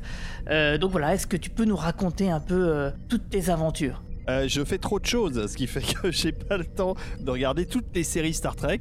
Alors j'ai un peu calé, euh, j'avoue, sur la dernière saison de, de Discovery. euh, Ça peut se mais j'ai- comprendre. mais j'ai quand même réussi à finir Star Trek Picard deuxième saison que j'ai trouvé fort sympathique, même si je trouve que ça s'essouffle sur la fin. Je trouve que le début, euh, c'est tonitruant, puis après, ça, ça, se ralentit, même si j'ai versé ma petite larme sur le, sur le speech euh, de Q euh, dans le dernier épisode, qui est quand même. John Delancey est fabuleux, on le voit pas assez dans, dans cette saison. Enfin bref. Euh, donc, euh, je fais euh, du podcast, comme tu l'as dit, euh, avec mes amis euh, Rafik et Olivier. Ça s'appelle Total Tracks et c'est consacré à la musique de film et dont un épisode est consacré à Star Trek. Et il y en aura d'autres parce qu'on on aime tellement Star Trek. euh, le professeur Desbrosses, Olivier Desbrosses qui fait euh, le podcast avec euh, moi, il adore Goldsmith et il adore, c'est un gros Trekkies aussi, il adore Star Trek. Et puis j'ai fait un autre podcast qui est un peu en repos là, qui s'appelle l'Agence 2 Geeks. On a fait quand même beaucoup beaucoup d'épisodes, plus de 100 et ça fait pas mal. Et puis sinon, bah oui, je fais de la vidéo sur, la chaîne de sonvideo.com je parle de temps en temps de Blu-ray Ultra HD. Là, je suis un peu en repos depuis un moment, mais il faut que je m'y remette. Question tou- toujours un problème de- de- d'organisation et de temps, et, voilà. Et puis je, fais euh, plein d'autres choses encore. Ah, c'est vrai que le temps n'est pas extensible, hein, c'est un problème qu'on connaît tous. Mais justement, donc, du coup, pour en savoir un petit peu plus sur toi, est-ce que tu peux nous raconter quel était ton premier contact avec Star Trek? Oh euh, mon premier contact avec Star Trek, il a été formidable. Euh, j'étais en train de réfléchir exactement quand c'était, mais euh, ça a été le, flipper Star Trek, je pense. dans les années 70, fin des années 70, avant la sortie de Star Trek The Motion Picture, j'ai croisé le flipper Star Trek et euh, j'avais vu des images de Star Trek, la série, et ça m'intriguait beaucoup. Et euh, j'ai eu la chance d'aller à Avoriaz en janvier euh, euh, 1980, et c'était les vacances d'hiver, et à Avoriaz, c'était pas le festival, mais c'était les vacances, et il faisait très moche une journée, il y avait de la neige partout, et surtout ça tombait du ciel, donc on pouvait pas skier, et j'ai été au cinéma, et qu'est-ce qui jouait au cinéma Star Trek The Motion Picture. Et là, j'ai pris une claque absolue. Je m'attendais à tout sauf à ça et je suis tombé tellement amoureux de ce film. Pour moi, c'est un de mes films préférés ever. J'aime tellement la musique de Goldsmith, j'aime euh, tout le casting est, sensationnel. J'adore l'histoire qui est complètement euh, SF, euh, space up barré. voilà, enfin c'est un film. Je suis tombé am- amoureux de Star Trek The Motion Picture et, voilà, ça a été vraiment mon premier coup de cœur, euh, réel coup de cœur euh, avec cette licence et cet univers. Euh, C'était en 1980 dans un cinéma où on devait être quatre à Avoriaz et j'ai vu Star Trek The Motion Picture et je ne l'oublierai jamais. Tu sais, David, que j'ai le. Dans un coup de folie, je me suis acheté le flipper Star Trek The Next Generation euh, de Ah, il est Williams. en très fait. très beau aussi. J'aimerais pouvoir l'avoir à la maison, mais je n'ai plus de place. J'ai trop de vieux ordinateurs qui encombrent la cave. On devrait essayer de l'amener Guigui à la projection de Star Trek First Contact qu'on fera. Oui, bah oui, bonne idée. Euh, D'ailleurs, fun fact, la plupart des jingles bah, que j'utilise pour au niveau des montages euh, sur le- le- les podcasts du cadran pop, eh ben, viennent du flipper de le Star Trek La Nouvelle Génération, en fait. Ah ouais, ah ouais, très bien. Bah écoute, euh, ouais, j'aime beaucoup les flippers. Je, dois avouer euh, que j'adore les flippers, Star Trek ou pas. C'est malheureusement un truc qui a tendance à disparaître et c'est bien dommage. Mais en tout cas, voilà, Star Trek, je, je- j'étais déjà complètement euh, vendu à Star Wars au moment où c'est sorti. Je fais partie de cette génération qui a vu Star Wars à, à 9 ans, euh, donc évidemment, ou à 8 ans, 9 ans. Euh, et donc, j'étais, j'étais complètement dans le trip Space Opera. J'avais Cosmos 99 à la télé qui me, qui me scotchait aussi. Et, et voilà, ça, aucune difficulté à rentrer dans l'univers de Star Trek. Et donc euh, voilà, ensuite euh, le deuxième film m'a laissé un peu euh, sur ma faim. Enfin, j'étais un peu déçu quand je l'ai vu parce que je m'attendais à retrouver le thème de Goldsmith, l'esprit du premier que j'avais tellement aimé au cinéma. Puis évidemment, avec les années, euh, j'ai appris à le à l'apprécier à sa juste valeur. C'est un film aussi formidable, mais tellement différent que gamin, quand je l'ai vu euh, à, sa sortie, j'étais déçu parce que je je retrouvais pas mon thème musical, je retrouvais pas les les personnages avaient beaucoup changé, enfin beaucoup de choses avaient changé. Et puis et puis voilà. Ensuite le troisième a été, j'ai beaucoup apprécié le troisième film aussi. Et le quatrième, euh, je l'ai vu avec mon ami Patrice Giraud, avec qui nous avions fondé Lucasfilm Magazine dans les années 90. Et euh, on a été le voir en Angleterre, dans une des plus belles salles de Londres qui s'appelait euh, l'Empire. Et Star Trek 4, c'est un très très bon souvenir aussi. Bon, enfin voilà, je, je, bon, je pourrais parler de Star Trek des heures parce que NextG, euh, euh, mon ami Daniel Roux, qui, qui, était un, pilier du fandom et de, la geekerie sur Paris, nous fournissait en, en cassette de Next Generation qui venait des US au début des années 90. Et donc on se faisait des week-ends de, de 48 heures de projection de saison complète, de binge projection de saison en vidéo projection déjà à l'époque. Et euh, on était fous. C'était, c'était, on enchaînait les next G, c'était la folie, la folie. Waouh, c'est, ça devait être super. Et d'ailleurs, faudrait qu'on se fasse ça, hein, nous aussi, hein. Romain, Manu, qu'est-ce que vous en pensez?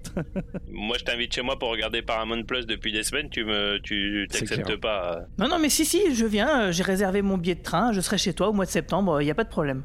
Prépare les bières. J'en ai marre de regarder mes séries tout seul. Moi, je suis malheureux. je comprends.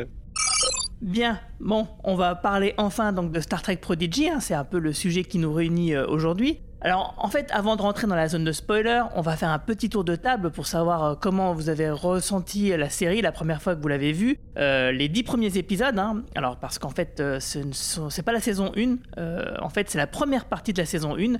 la saison 1 fera 20 épisodes et donc du coup elle est composée de 2 fois 10 épisodes et la deuxième partie arrivera en fin d'année. Euh, donc voilà, qu'est-ce que vous avez pensé donc de Star Trek Prodigy euh, la première fois que vous l'avez vu bah écoute, moi, euh, alors j'attendais pas mal la série parce que au début elle était annoncée comme une série kid quoi, donc je m'attendais pas à grand chose. Et au final j'ai vu ce qu'il faisait avec Lower Deck sur sa deuxième saison et ça m'a pas mal chauffé pour, euh, pour Prodigy. Et euh, en plus de ça, moi j'aime beaucoup euh, Star Trek Voyager, donc le retour de, de Kat Mulgrew, je, je, l'attendais beaucoup aussi. Et premier épisode, c'était une grosse claque parce que je m'attendais pas à cette animation-là. C'est une 3D assez magnifique par rapport à ce qu'on a l'habitude de voir dans beaucoup de séries. Ils ont vraiment mis, vraiment mis les moyens, un, un thème musical qui est peut-être le meilleur. Moi, c'est mon thème préféré des séries actuelles de Star Trek, largement, je pense. C'est vrai. Bah, c'est et pour cause, hein. C'est pas n'importe qui. Euh, on va en reparler, je pense. Et au niveau de l'histoire, euh, alors euh, moi, j'ai eu.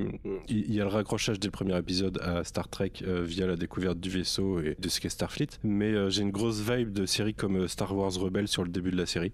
C'est pas pour rien, on va, on va suivre un vaisseau de, de renégats euh, qui sont un peu perdus au milieu de l'hostilité, quoi. Donc, euh, normal qu'on ait cette vibe, mais en plus, dans les personnages, dans la façon dont ils fonctionnent, même dans le méchant, enfin, le sbire du méchant qui a un côté euh, Grievous ou des choses comme ça, il y a un petit côté Star Wars, mais, mais bon Star Wars, bon Star Wars animé de, des 15 dernières années. Et franchement, ouais, bonne découverte après. La première saison, bah, c'est assez rapidement devenu ce que je préfère de Star Trek actuellement avec Lower Decks. Et les personnages sont intéressant. Alors, euh, on est sur un schéma où euh, les personnages secondaires sont pour moi mes préférés euh, assez rapidement, mais je pense que c'est fait exprès, on en reparlera tout à l'heure, parce que c'est ça oblige, euh, enfin l'idée c'est d'obliger deux personnages principaux à faire leur évolution dans cette moitié de saison, et ça fonctionne bien, donc ouais, une, saison très bien, une demi-saison très bien tenue pour l'instant en tout cas. Moi j'avais été un peu, alors déjà je m'attendais pas à adorer la série parce que ça avait été annoncé comme la kid show de, des, des, nouvelles productions Star Trek, donc ils avaient, ils avaient annoncé la couleur, ce qui est tout à fait respectable Hein. Mais du coup, je m'attendais pas à être forcément euh, pris par le sujet. Et ce qui m'avait un peu surpris dans le premier épisode, c'était, alors je, suis d'accord avec Manu, euh, graphiquement, visuellement, je m'attendais vraiment pas du tout à cette production là, production value là, j'ai vraiment adoré. Euh, par contre, j'ai vraiment eu du mal à retrouver mon Star Trek pour le coup. Alors je sais que tous les fans de Star Trek disent ça de toutes les nouvelles séries Star Trek, mais là en l'occurrence, c'est vrai que c'est vrai que c'était très Star Wars pour le coup. On était dans une espèce de planète prison il y avait un petit côté un peu comme ça, Moïse Lee, euh, tu vois, ça, faisait vraiment Star Wars, pas tellement Star Trek, et du coup j'ai eu du mal à retrouver mes petits, et mon opinion a complètement shifté après euh, quasiment dès le deuxième épisode, et en effet, bon, je vais pas redire tout ce qu'a dit Manu, tout était juste, mais en effet, en termes de casting, moi j'ai toujours dit qu'une bonne série Star Trek c'est avant tout un bon équipage, et ils ont réussi, euh, à, à l'époque en tout cas, c'était pour moi la seule série qui avait réussi à un quasi sans faute en termes, quasi, un sans faute en termes de membres d'équipage et de attributs qu'on peut attribuer aux différents, aux différents membres d'équipage. Donc voilà, mitigé sur le premier épisode. Par contre, après, je me suis vite rendu compte de mon erreur et que c'était vraiment un chouette produit. Tout à fait d'accord avec euh, Emmanuel et Romain. Euh, quand j'ai regardé euh, la série, d'abord j'ai été en effet charmé par le par l'aspect visuel. Hein, ça fait très très longtemps que je, porte un amour grandissant, immense au cinéma d'animation, aux séries d'animation. J'avoue que pour les films, c'est vraiment là que je retrouve maintenant euh, le plaisir du film d'aventure euh, et du, grand spectacle comme on, en avait dans des, grosses productions des années 80, comme Les Aventuriers de l'Arche perdue, les Back to Future. Je retrouve cette qualité cette exigence de scénario dans les films d'animation comme les Dragons euh, comme les productions Disney que je trouve ou Pixar que je trouve vraiment très très réussi et là bah pareil, sur euh, Prodigy, euh, il y a aussi un truc qui m'a frappé, c'est le format d'image. C'est en 2.35, donc euh, on a un beau scope type cinématographique. Alors je pense qu'il y a une raison assez simple à ça, c'est que ça permet de, de faire, des, de, de faire du rendu peut-être plus rapide que s'ils étaient en pleine image. Euh, ça doit alléger un peu les ordinateurs euh, dans, les calculs, mais c'est plaisant parce que du coup, je trouve que c'est vraiment une très très belle image, un très beau format. Et puis, euh, bah, d'accord avec Romain et Emmanuel aussi sur le côté très Star Wars du premier épisode. du, de l'assistant du méchant, enfin du second du méchant qui est, qui est une sorte de, en effet, de, personnage à la Dark Vador, à la, à la Grievous, enfin c'est une espèce de robot, d'androïde. Donc ça fait pas du tout penser à Star Trek, mais je trouve que c'est pas un problème. Dès que le vaisseau arrive, en fait, le- l'emblème de Star Trek et, de la Fédération euh, est hissé dès qu'on voit le, le, le protostar, le vaisseau, dès que Janeway apparaît à la fin du premier épisode en tant qu'hologramme. Et là, c'est parti, on retrouve ces petits et, très vite, on, raccorde avec l'univers euh, de, de Roddenberry et, euh, aussi très content euh, de retrouver Kate Mulgrew que j'adore depuis, depuis même plus longtemps que Voyager, puisque je l'avais adoré dans Remo sans armes et dangereux avec Fred Ward, un film je, je croyais que tu allais dire Madame Colombo, moi. alors, euh, pas trop dans Madame Colombo, mais c'est vrai qu'elle était là aussi, mais je l'avais adoré dans Remo, et euh, Remo qui est un film que j'aime beaucoup. J'en profite pour faire un petit hommage à Fred Ward, qui, était, qui nous a quittés il y a quelques jours et qui était un acteur extraordinaire. Voilà, rien à voir avec Star Trek, mais c'est pas grave.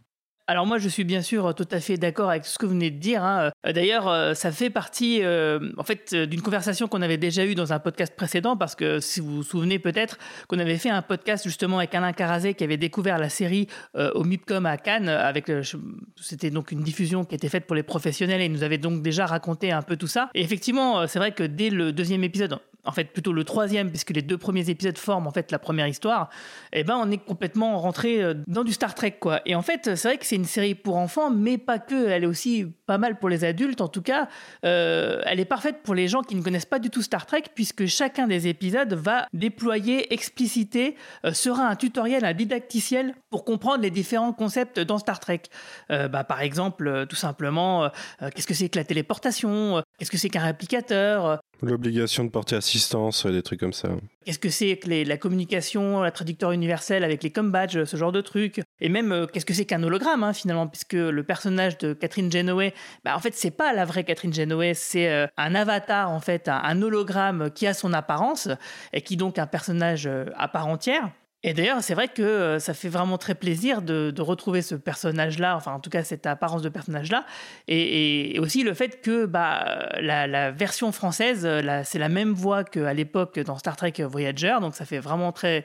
Moi, ça me fait vraiment plaisir parce que à l'époque, je regardais donc... euh, les, euh, les épisodes de Star Trek Voyager sur Jimmy et euh, on pouvait pas choisir à l'époque les pistes audio etc c'était par rapport aux horaires. Un coup c'était en VF un coup c'était en VO donc bon bah selon ta disponibilité ou le fait que ton magnétoscope ait bien fonctionné ou pas bah tu tombais sur l'un ou l'autre quoi. Donc du coup moi j'ai quand même beaucoup suivi Star Trek Voyager aussi en VF et donc bah voilà c'est vraiment super quoi Moi, j'adore. euh, ça fait partie, euh, à mon avis, du choix euh, des producteurs d'avoir pris Janeway comme hologramme. Non seulement parce qu'il y avait déjà eu évidemment un hologramme à bord du Voyager avec Robert Picardo pour, le, médecin de bord, mais, aussi parce que Mulgrew a une voix incroyable. Elle a une voix très particulière qui peut être irritante pour certains, mais moi j'adore sa voix en anglais. Et qui n'a pas du tout changé par rapport à l'époque Voyager, ce qui est malheureusement plus trop le cas de Patrick Stewart sur les deux dernières saisons de Ah oui, Picard, il qui a est beaucoup, plus beaucoup- âgé évidemment. il a- hein, bah mais, oui, oui, il a beaucoup vieilli. hein. mais, mais Mulgrew, sa voix, elle est pareille. Il n'y a, il y a- il y a pas, une, pas, pas une gamme de différence. Mais il y a, il y a un autre point qui, euh, qui justifie le retour de, de Janeway et aussi le fait qu'on n'est pas en. On retrouve pas notre Star Trek au début, c'est qu'on est, euh, on est en territoire semi-inconnu. On est dans le cadran Delta au départ. Donc c'est pas déconnant d'avoir un rapport à Janeway euh, d'une façon ou d'une autre. Et, euh, et on est en terrain où il y a des éléments qu'on connaît, mais il y a aussi des évolutions qu'on connaît pas forcément, des espèces qui sont dans ce cadran dont, dont on s'attendait pas euh, que- qu'elles soient arrivées là. Et c'est pour ça au début qu'on est un petit peu, on est un petit peu désarçonné sur les premiers épisodes parce que tant qu'on n'a pas eu le vaisseau, en fait, on n'est pas dans un territoire de la Fédération de toute façon. Donc la conquête n'a pas eu lieu encore. Oui, et aussi, on peut, ce qu'on peut s'imaginer, c'est que le protostar, ça pourrait être un prototype euh, d'un vaisseau réalisé afin de retrouver le vaisseau Voyager dans la série Star Trek Voyager, qui était, je le rappelle, perdu effectivement à l'autre bout de la galaxie dans le quadrant Delta. Parce que c'est vrai que l'intérêt du protostar, c'est que visiblement, c'est un vaisseau qui peut aller beaucoup plus vite que les autres vaisseaux de la Fédération. Alors oui et non. Alors, en effet, tu, soulèves très vite ce, ce point, euh, Guillaume, mais, euh, euh, c'est euh, ce qu'on apprend dans la série. Est-ce qu'on va spoiler euh, un peu euh, Mais euh, euh, c'est euh, Chakotay qui donc était, euh, était capitaine du Protostar avant qu'il se soit perdu et qu'il soit euh, enlevé ou abducté. On ne sait pas trop ce qui s'est passé. Et donc, ce qui tenterait à prouver que c'est après le Voyager, puisque Chakotay euh, était lui-même prisonnier du cadran Delta à bord du Voyager avec Janeway. Donc on peut imaginer que le Protostar est, est un nouveau vaisseau qui a été développé pour aller pour retourner dans le cadran Delta après euh, Voyager. Mais c'est pas clair, c'est pas clairement expliqué dans la série, ça c'est sûr. Alors oui, c'est pas du tout expliqué, mais on peut quand même imaginer que comme dans euh, les dernières saisons de Star Trek Voyager, on voyait Starfleet développer beaucoup de solutions euh, différentes pour essayer de retrouver l'USS Voyager, on peut imaginer que justement la conception, le, point de départ euh, de la conception donc, du protostar a été faite à cette époque-là et que effectivement la finalisation de sa construction s'est faite après le retour du Voyager sur Terre. Mais effectivement, tout ça, toute cette chronologie-là n'est pas du tout explicitée et on peut ne qu'imaginer en fait ce qui s'est vraiment passé. Pour l'instant, tant que ce n'est pas développé par la série Prodigy. Après, moi, je m'étais plutôt fait un film selon lequel, euh, de par sa connaissance du coup unique euh, dans l'univers du cadran Delta, euh, en tout cas uni- unique dans le, la- le cadran Alpha, Janeway serait devenue une espèce de, en tant qu'amiral, elle aurait géré un petit peu l'exploration du cadran Delta et donc les projets technologiques qui permettraient cette exploration. Je m'étais plutôt fait ça comme explication. Oui, en tout cas, tout ça soulève beaucoup de, de questions dont on va parler bien sûr tout de suite. Enfin, pas vraiment tout de suite, parce que avant, on va s'écouter une petite interview que j'ai réalisée d'un petit téléspectateur de 7 ans. Et on se retrouve juste après. Alors, je suis justement avec un jeune téléspectateur euh, qui va se présenter. Comment tu t'appelles? Cédric Mathias. Alors, Cédric Mathias, est-ce que tu aimes bien Star Trek? Star Trek Prodigy. Oui, t'aimes bien Star Trek Prodigy. Et qu'est-ce que tu aimes bien dans Star Trek Prodigy? L'épisode où ils sont tous dans les temps différents. Mon personnage préféré, c'est Zéro. Pourquoi t'aimes bien Zéro? Parce que c'est comme une espèce de robot, sauf que c'est pas un robot, c'est une armure qu'il a. J'adore toutes les musiques. À part Star Trek Prodigy, est-ce qu'il y a une autre série Star Trek que tu aimes bien? Bah, j'aime bien le Hardex. Alors, je précise tout de suite que tous les épisodes ne lui ont pas été montrés, qu'il y a une sélection euh, vraiment adaptée à son âge. Ben, merci beaucoup, Cédric. Longue vie et prospérité. Program complete. Alors maintenant, on va parler d'un sujet euh, vraiment important dans la série, je trouve, euh, qui est la musique. Alors vous l'avez déjà évoqué tout à l'heure, le thème de la série est vraiment super, hein, son générique est vraiment top, euh, et c'est pour cause. hein, il a été réalisé par Michael Giacchino, qui avait déjà œuvré pour le reboot cinéma de J.J. Abrams en 2009, et puis pour ses deux suites.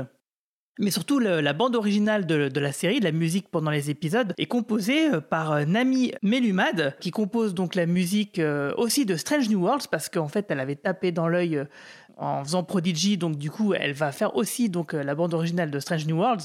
Elle avait aussi déjà tapé dans l'œil précédemment euh, dans un short trek, c'est un court métrage Star Trek.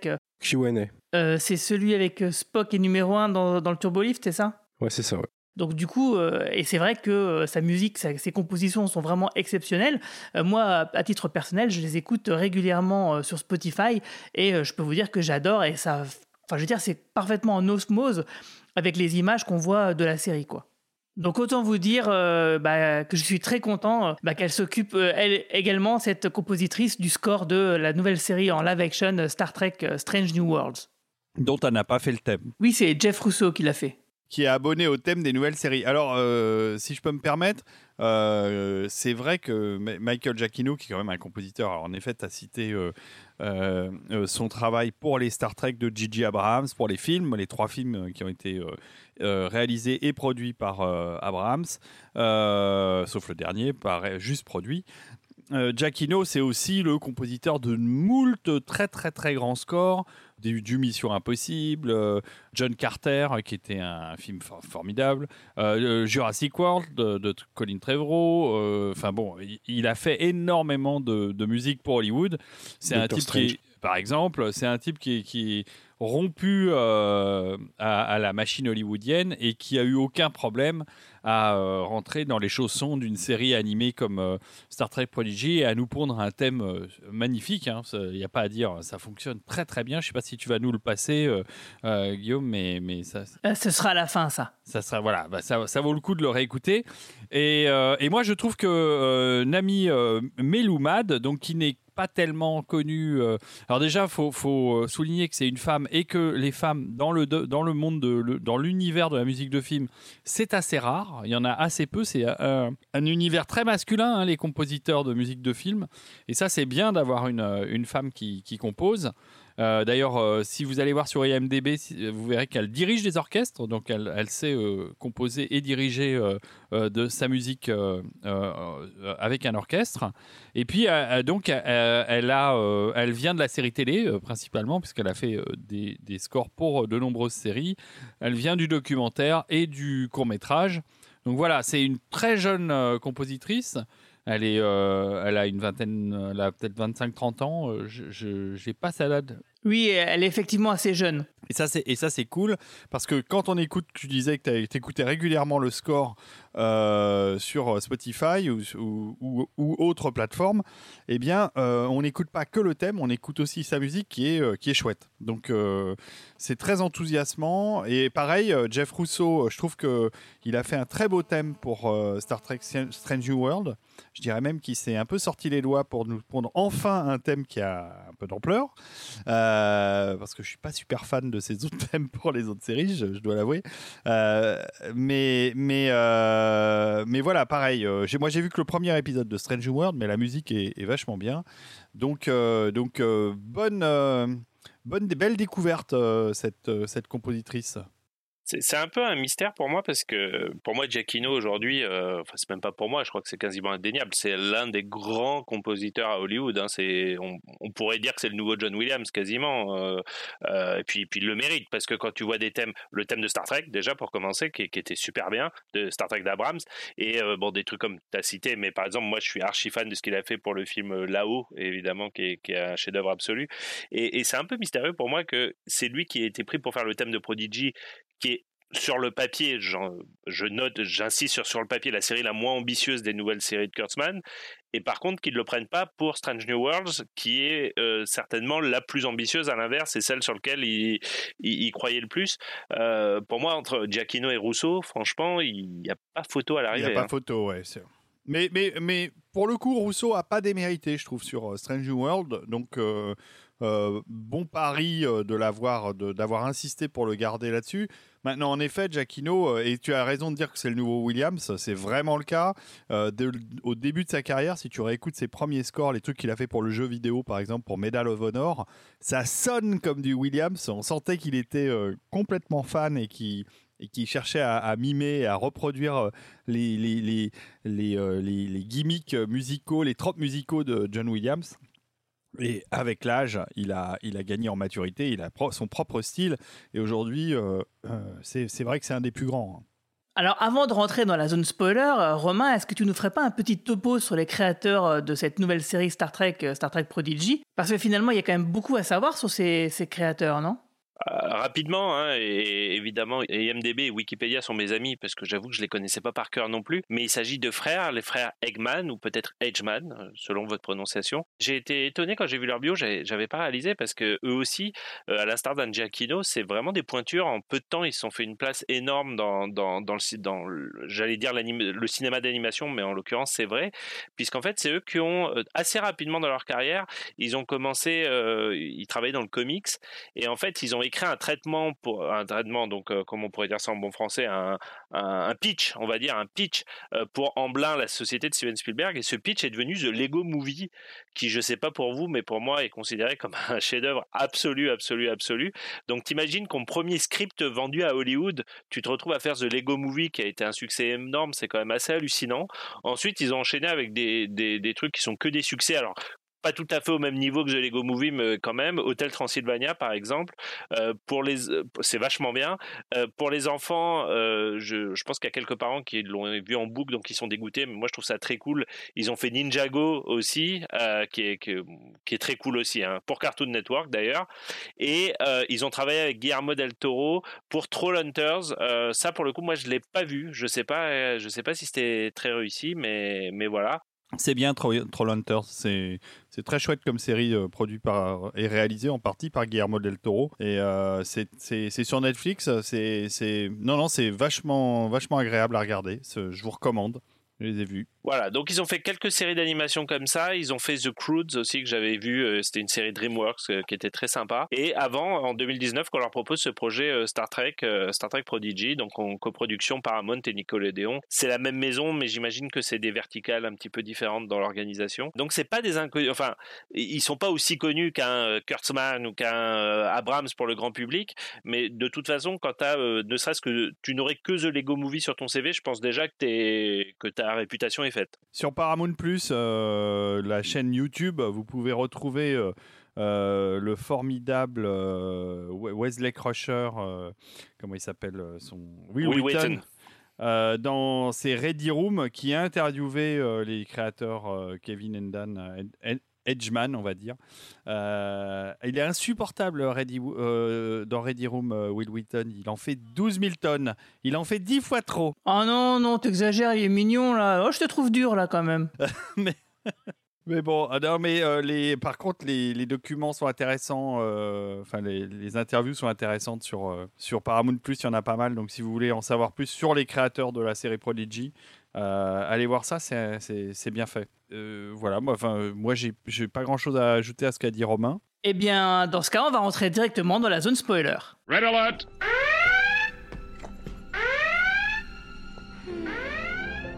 Wow, wow, wow Regardez-nous, c'est la classe ou quoi oh, yep. Magnifique Je ne me sens plus à la page tout d'un coup.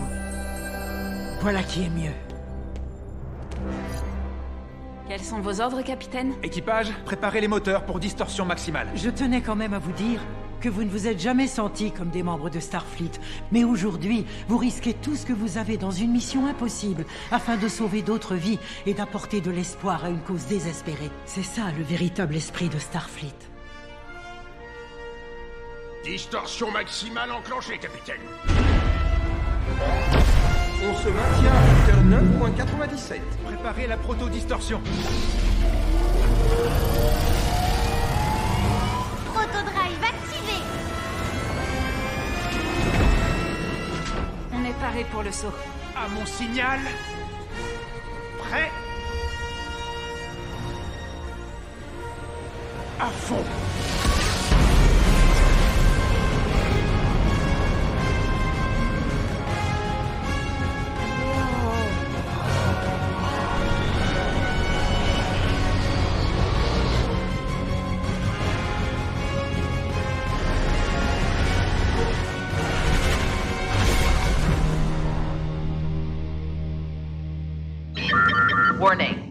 Alors c'est le moment de délayer euh, nos avis sur les épisodes qu'on a vus, mais avant ça aussi euh, de parler un peu des personnages, parce que des personnages il y en a beaucoup.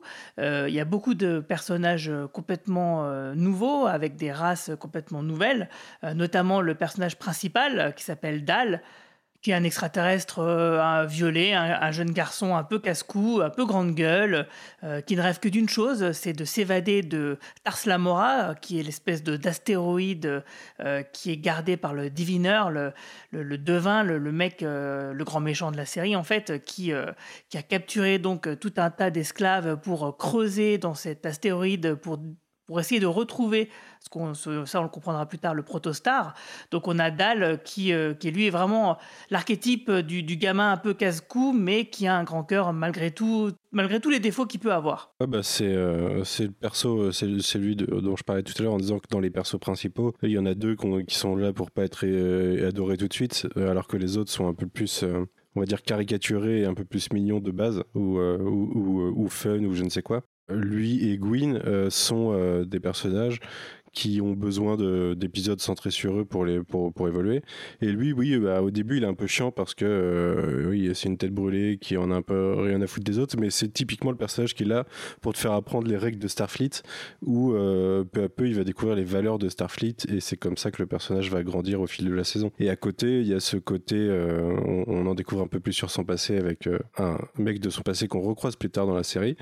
Et bon, on est, je pense que personne n'est dupe quand il arrive, on comprend tout ce, qui s'est passé. Mais voilà, il a un petit chemin euh, dramatique. euh, bah, de base, euh, sa situation est pas ouf hein, de toute façon, mais le personnage compense par sa personnalité. Mais il a son petit chemin dramatique à travers la saison. C'est un personnage intéressant, mais ouais, qui, demande la demi-saison pour atteindre son full potentiel pour l'instant.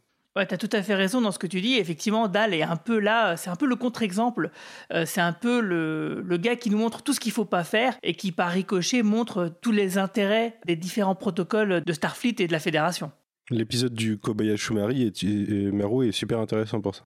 Et effectivement, dans les archétypes, dans les personnages principaux, il y a aussi donc la fille donc euh, Gwen, euh, qui ressemble à ce qu'on pourrait appeler euh, donc la fille du grand méchant. Ah bah c'est pas qu'un peu, c'est la fille du la fille méchant. du méchant, ouais. Alors oui, oui, quand même, mais c'est sûr, mais euh, on, on dirait qu'en fait c'est plus un clone qu'une vraie fille. En fait, c'est une progéniture, mais ça ressemble plutôt à un clone dans ce qui nous est montré. Ah bah c'est euh, euh, c'est une fabrication euh, artisanale. hein, c'est elle a été elle a été euh, développée. dans- il, a, ouais, il a fait ça tout seul dans son coin, euh, mais c'est quand même sa progéniture. Il arrête pas de l'appeler comme ça. Voilà, ma progéniture. Mais c'est sûr que bon, on ne sait pas comment il procrée vraiment. Est-ce que on peut vraiment la qualifier de fille ou de clone ou de quoi que ce soit Mais en tout cas, c'est vraiment sa progéniture. Ça, c'est clair et net, quoi. Mais non, mais en tout cas, voilà, non, c'est vraiment sa descendance. Il y tient d'ailleurs. hein, euh, on le voit au fur et à mesure. On n'a pas encore parlé du méchant. Il y tient, mais jusqu'à un certain point quand même. hein. Ah oui, mais il est méchant. Enfin, enfin, il y a un moment, il faut quand même respecter les codes des personnages, euh, les archétypes des personnages. Mais cet attachement que le méchant a à sa fille est considéré comme une faiblesse par son second, justement, qui dit c'est grave erreur de grave erreur de, considérer, de continuer à, enfin, ça vous mènera à votre perte. Et d'ailleurs, euh, ça va le mener à sa perte. Pur casting les deux d'ailleurs, hein, parce que bah, les trois, puisque Gwen du coup c'est Ella Purnell euh, qui joue en ce moment dans mince comment ça s'appelle Yellow Jacket. Euh, moi je sais plus dans quoi je l'avais découvert. C'est pas elle, c'est pas elle dans Miss Peregrine qui joue euh, qui joue euh, une des une des enfants. Une des, une des enfants, c'est tout. À, c'est- oui, tu as raison. Tu as raison. Il y a le son père le diviner c'est John Noble.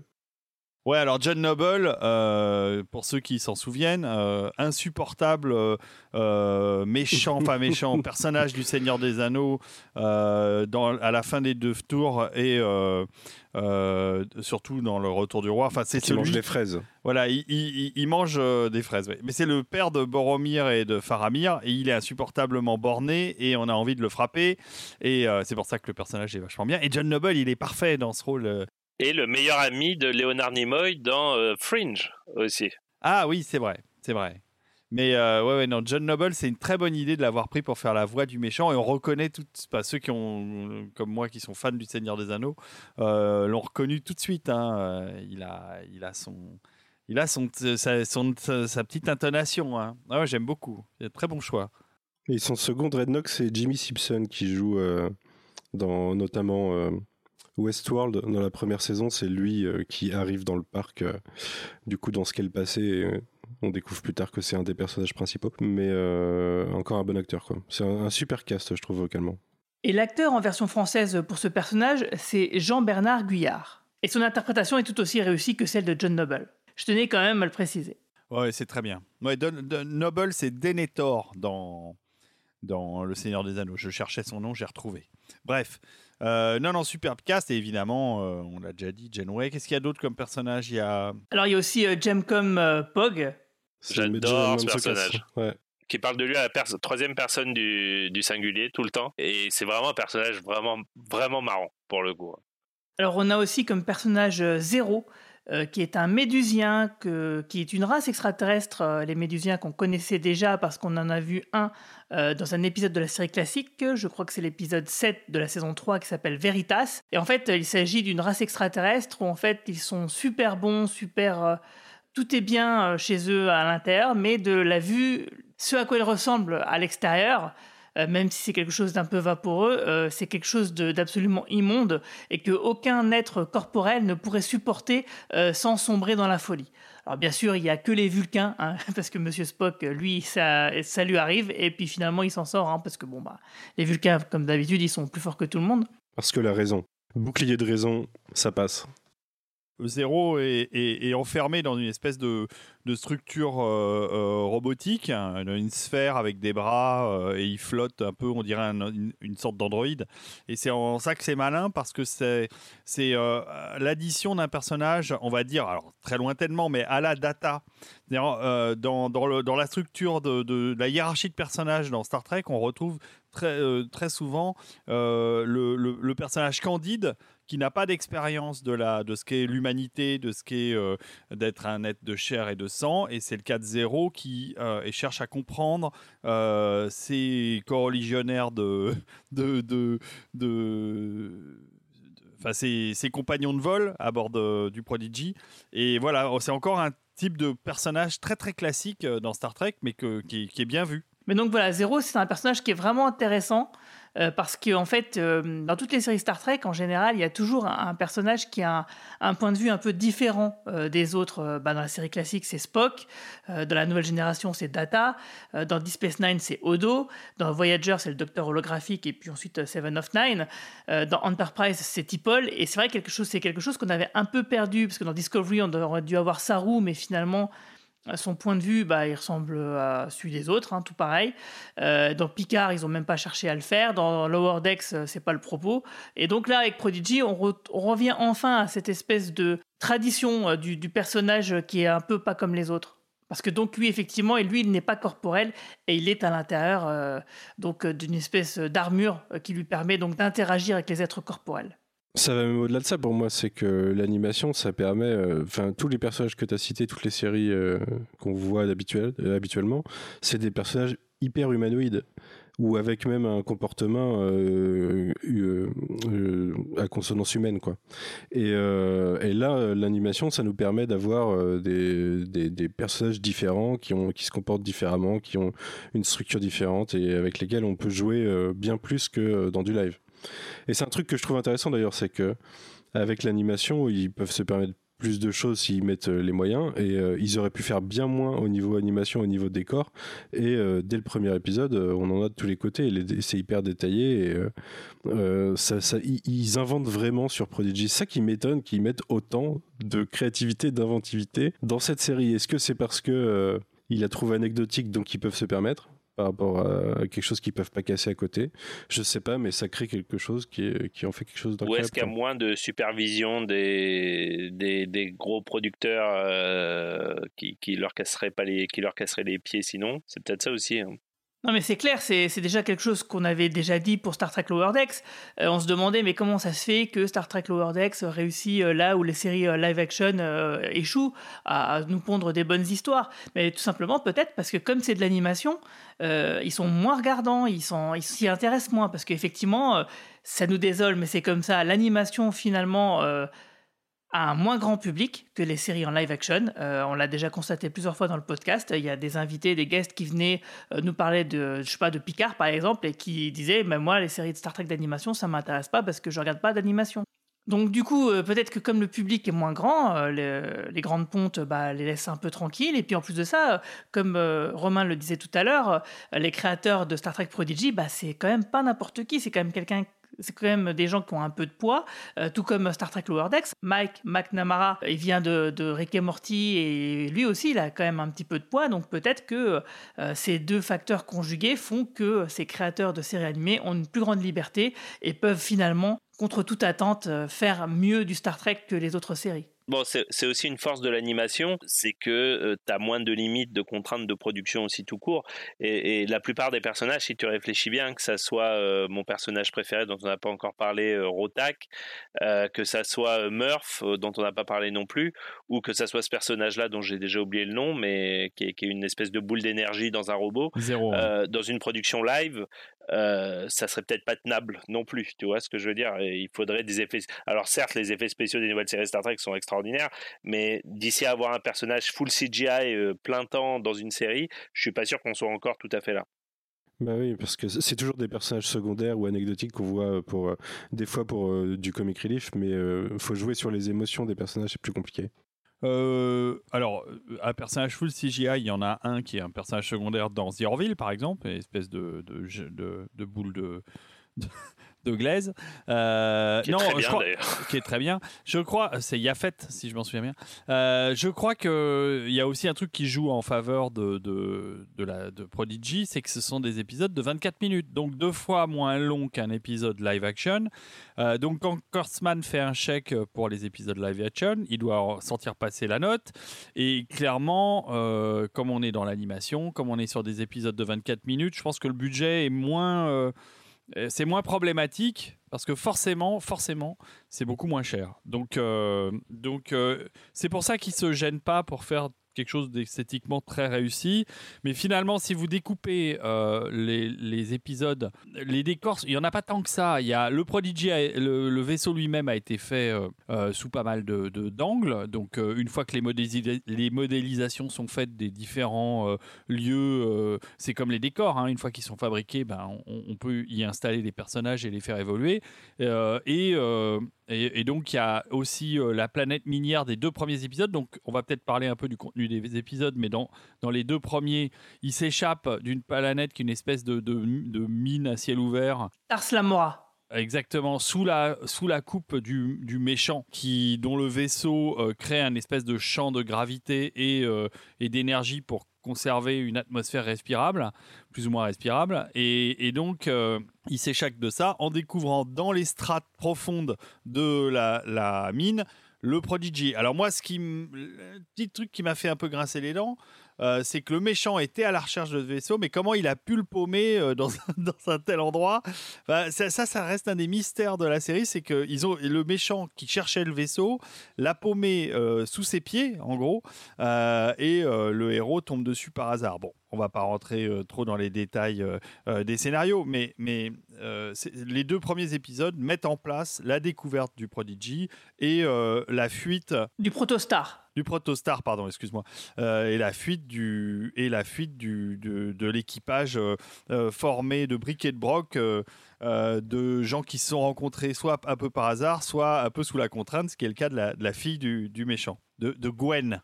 Et en fait, il reste donc deux personnages, deux membres de, l'équipage dont on n'a pas parlé, dont notamment Rotak, qui est le personnage préféré de Romain. Euh, D'ailleurs, je vais te laisser t'en parler, hein, Romain. Bah, en fait, quand tu nous la présentes, on a l'impression que c'est euh, le colosse de la série. Euh, elle est bourrue, elle parle dans une langue extraterrestre et tout, et elle est colossale. C'est-à-dire que c'est un. Là aussi, elle, elle, serait quasiment impossible à faire dans une série live, hein, je pense. Euh, ou alors avec des moyens démesurés. Et en fait, on se rend compte que c'est une petite fille. Euh, qui est toute mignonne, qui a, qui a tout à apprendre de la vie et euh, voilà, qui a développé cette espèce d'armure pour se défendre, mais qui en fait est, réellement une petite fille. Et et il y a un truc que j'ai découvert cette semaine et ça n'a rien à voir avec le fait qu'on a fait le podcast cette semaine. J'ai découvert qu'elle est vraiment jouée par une petite fille de 11 ans en fait, euh, dont c'est l'anniversaire, dont c'était l'anniversaire cette semaine. Du coup, c'est comme ça que je l'ai su.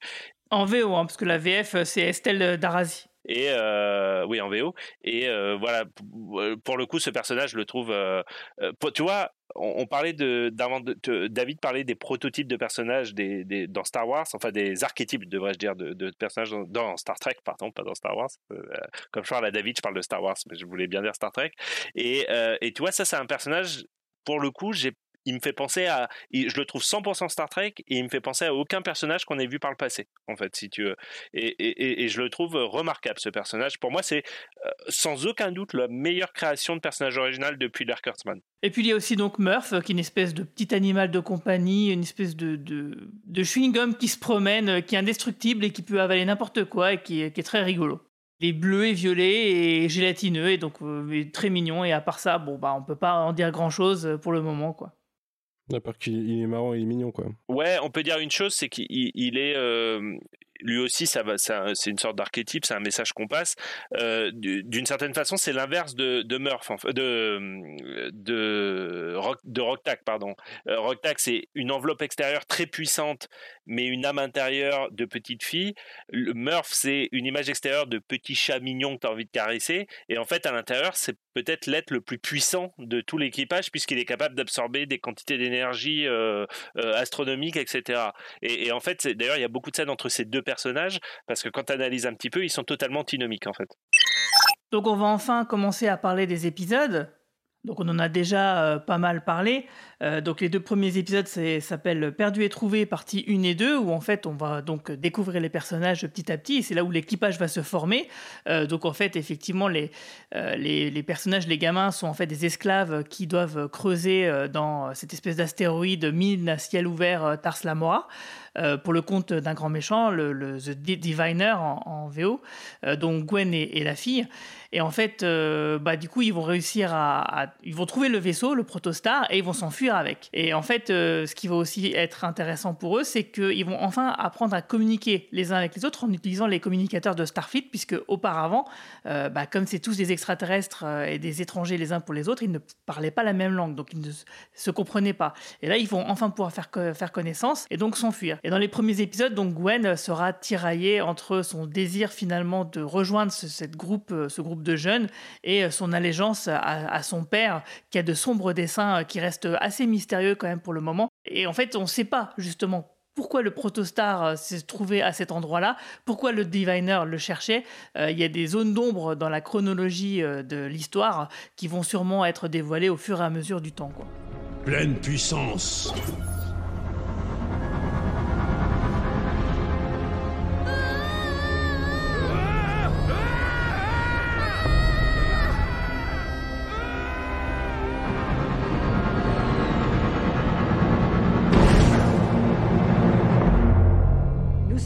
Distance de l'astéroïde.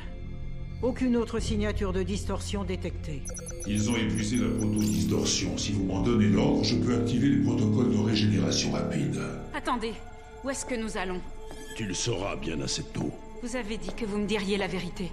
Pourquoi ce vaisseau est-il aussi important pour vous? Parce que c'est bien plus qu'un vaisseau. Il va assurer notre survie. Quand peut-on lancer la proto-distorsion? Je veux en savoir plus.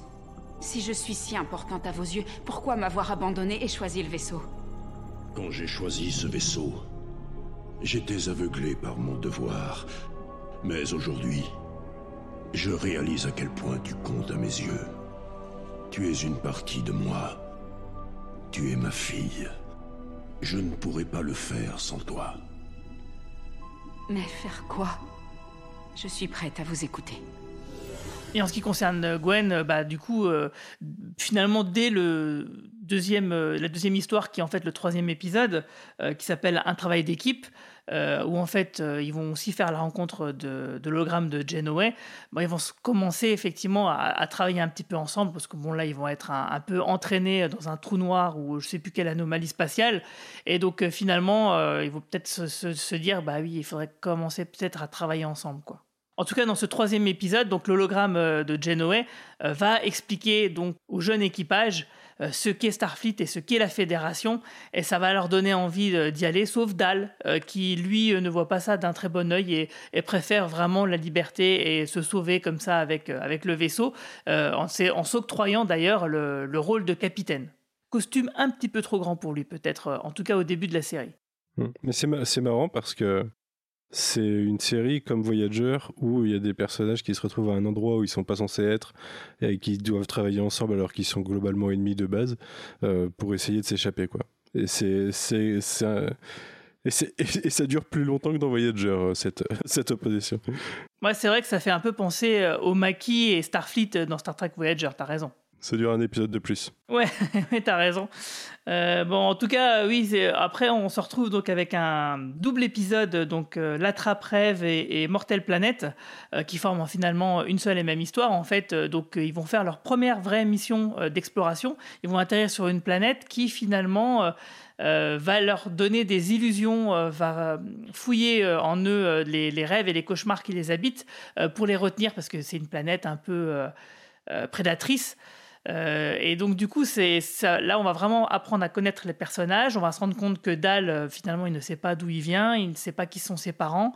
Euh, Il y a tous- les personnages, on va découvrir un peu des, des choses intéressantes à, à- à ce niveau-là, qui vont un peu approfondir les personnages. Et on va se rendre compte qu'effectivement, là, ils vont euh, vraiment travailler ensemble pour s'en sortir. Euh, surtout que le Diviner euh, va retrouver leurs traces et va se pointer à un moment donné sur la planète. Et il va même, donc, du coup, euh, à un moment donné, il aura l'opportunité de soit sauver Gwen qui est en danger, soit de s'accaparer le protostar et va bien sûr choisir le protostar, ce qui, fera, ce qui finira de retourner définitivement Gwen au profit euh, donc euh, du jeune équipage quoi. Vraiment euh, un double épisode super intéressant quoi. Ça m'a rappelé dans la mécanique beaucoup ce vieux film qui s'appelle Young Sherlock Holmes.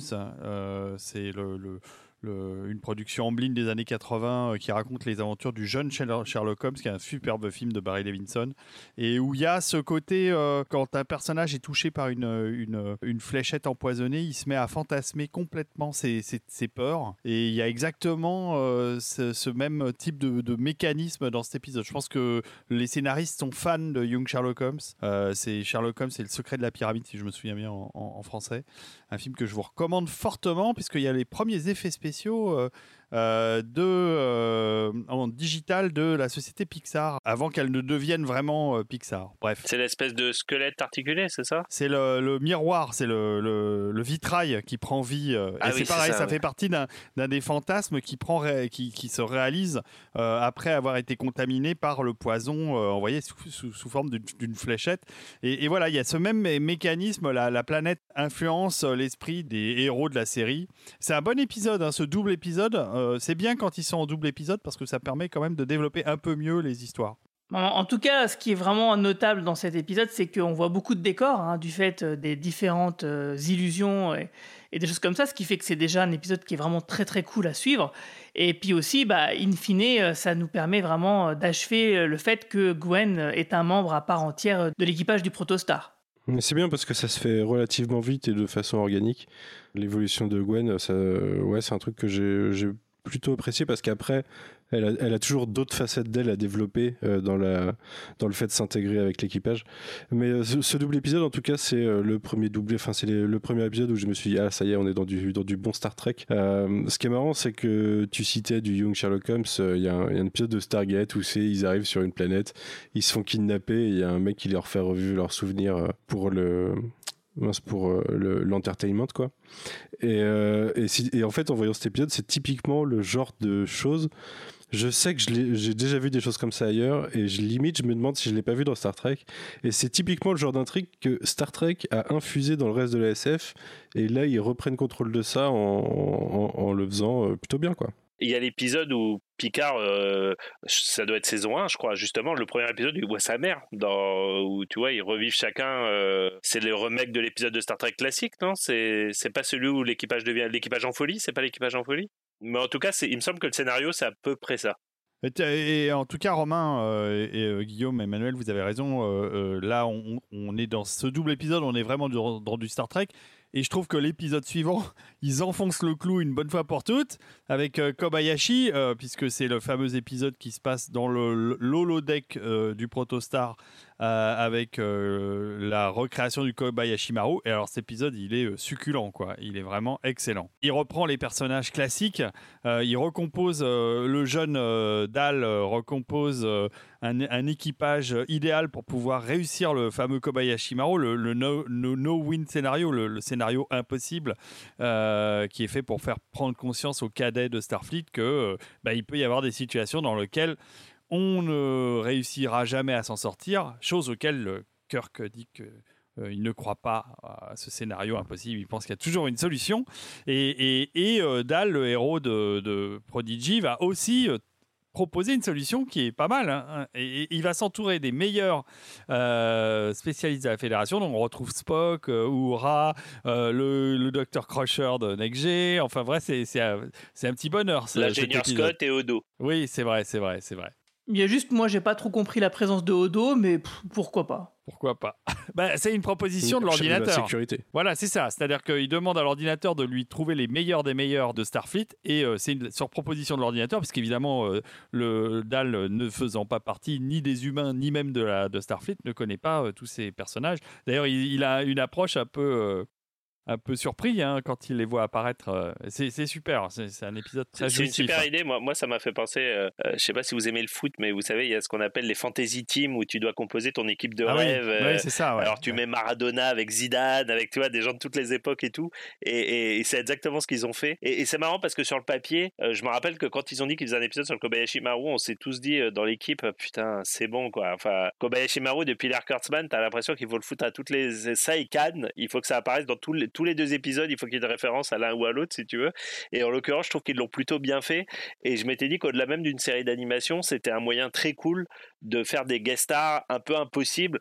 Tu vois, je pense à des gens qui sont toujours vivants parce que là, euh, bon, Oura, euh, Oura est toujours vivante, mais, mais bon, la plupart des personnages qui apparaissent, voire tous, à part Oura, sont décédés. Donc c'est c'est en plus un hommage, euh, enfin Non, pas extrêmement Beverly fort. Crusher, elle est encore vivante. Ah, mais oui, pardon, t'as raison, pardon. Il y a Crusher et Uhura qui sont toujours vivantes, mais Spock, Odo, euh, évidemment euh, euh, Scotty. Scotty, qui sont décédés. Donc c'était et, et, et oui, bah, Spock, je l'ai déjà dit. Donc c'est c'est évidemment super touchant. Et je me suis dit que même dans une série moderne live, euh, il y a encore plein d'acteurs qui sont qui sont Dieu merci vivants. Il y a euh, George Takei, euh, Walter Koenig et tout. Et finalement, ça sera un, un moyen un peu forcé, mais finalement assez mignon de, de les faire revenir dans une série live, quoi. Ah, Si j'étais un peu cynique, je dirais que peut-être c'est parce que ça leur coûte moins cher, mais. euh, Bah ouais, enfin je suis pas sûr que euh, entre nous, je suis pas sûr que Walter Koenig ou George Takei, ça te, je pense que tu peux. Oui, Ah, non, je ah, pense ah, qu'ils auraient fait ça pour pas cher, ou même passe. ils auraient pu reprendre des, des, des, des catchphrases, puisque c'est ce qu'ils ont fait avec les autres. Mais, Non, ça passe, je t'assure, Guigui, ça, ça passe. mais, mais bel épisode, bel épisode. Et le suivant, le suivant aussi est bien. hein. Bah, les suivants sont bien. Enfin, tout est, C'est bien. peut-être dans le cette- plus marquant bien parce que parce que celui-ci était voilà quoi, on l'avait pas vu venir. En plus le côté, euh, je pense que Prodigy c'était vraiment la série où on voyait le moins venir les guests à part euh, ce qu'on savait déjà, c'est-à-dire Janoway et bon Beltran, c'est- tu t'en doutais un petit peu, euh, de chez côté. Et Justement, bah, c'est à la fin de cet épisode-là qu'on apprend que c'était de chaque côté le capitaine de, de- du vaisseau euh, Protostar euh, auparavant, qui avait un équipage avant et qui s'est passé quelque chose de très mystérieux euh, qui nous reste encore à découvrir. Et de chaque côté, euh, bah, c'était euh, donc aussi le second euh, de la capitaine Janeway dans Star Trek Voyager. Et S'ils peuvent ne pas le retrouver, ça me dérangera pas. hein. Mais bon, c'est un avis très personnel. C'est via Gwen qui trouve cette information, donc elle trouve déjà sa place au sein de l'équipage. Dans... Elle, elle a un rôle, quoi.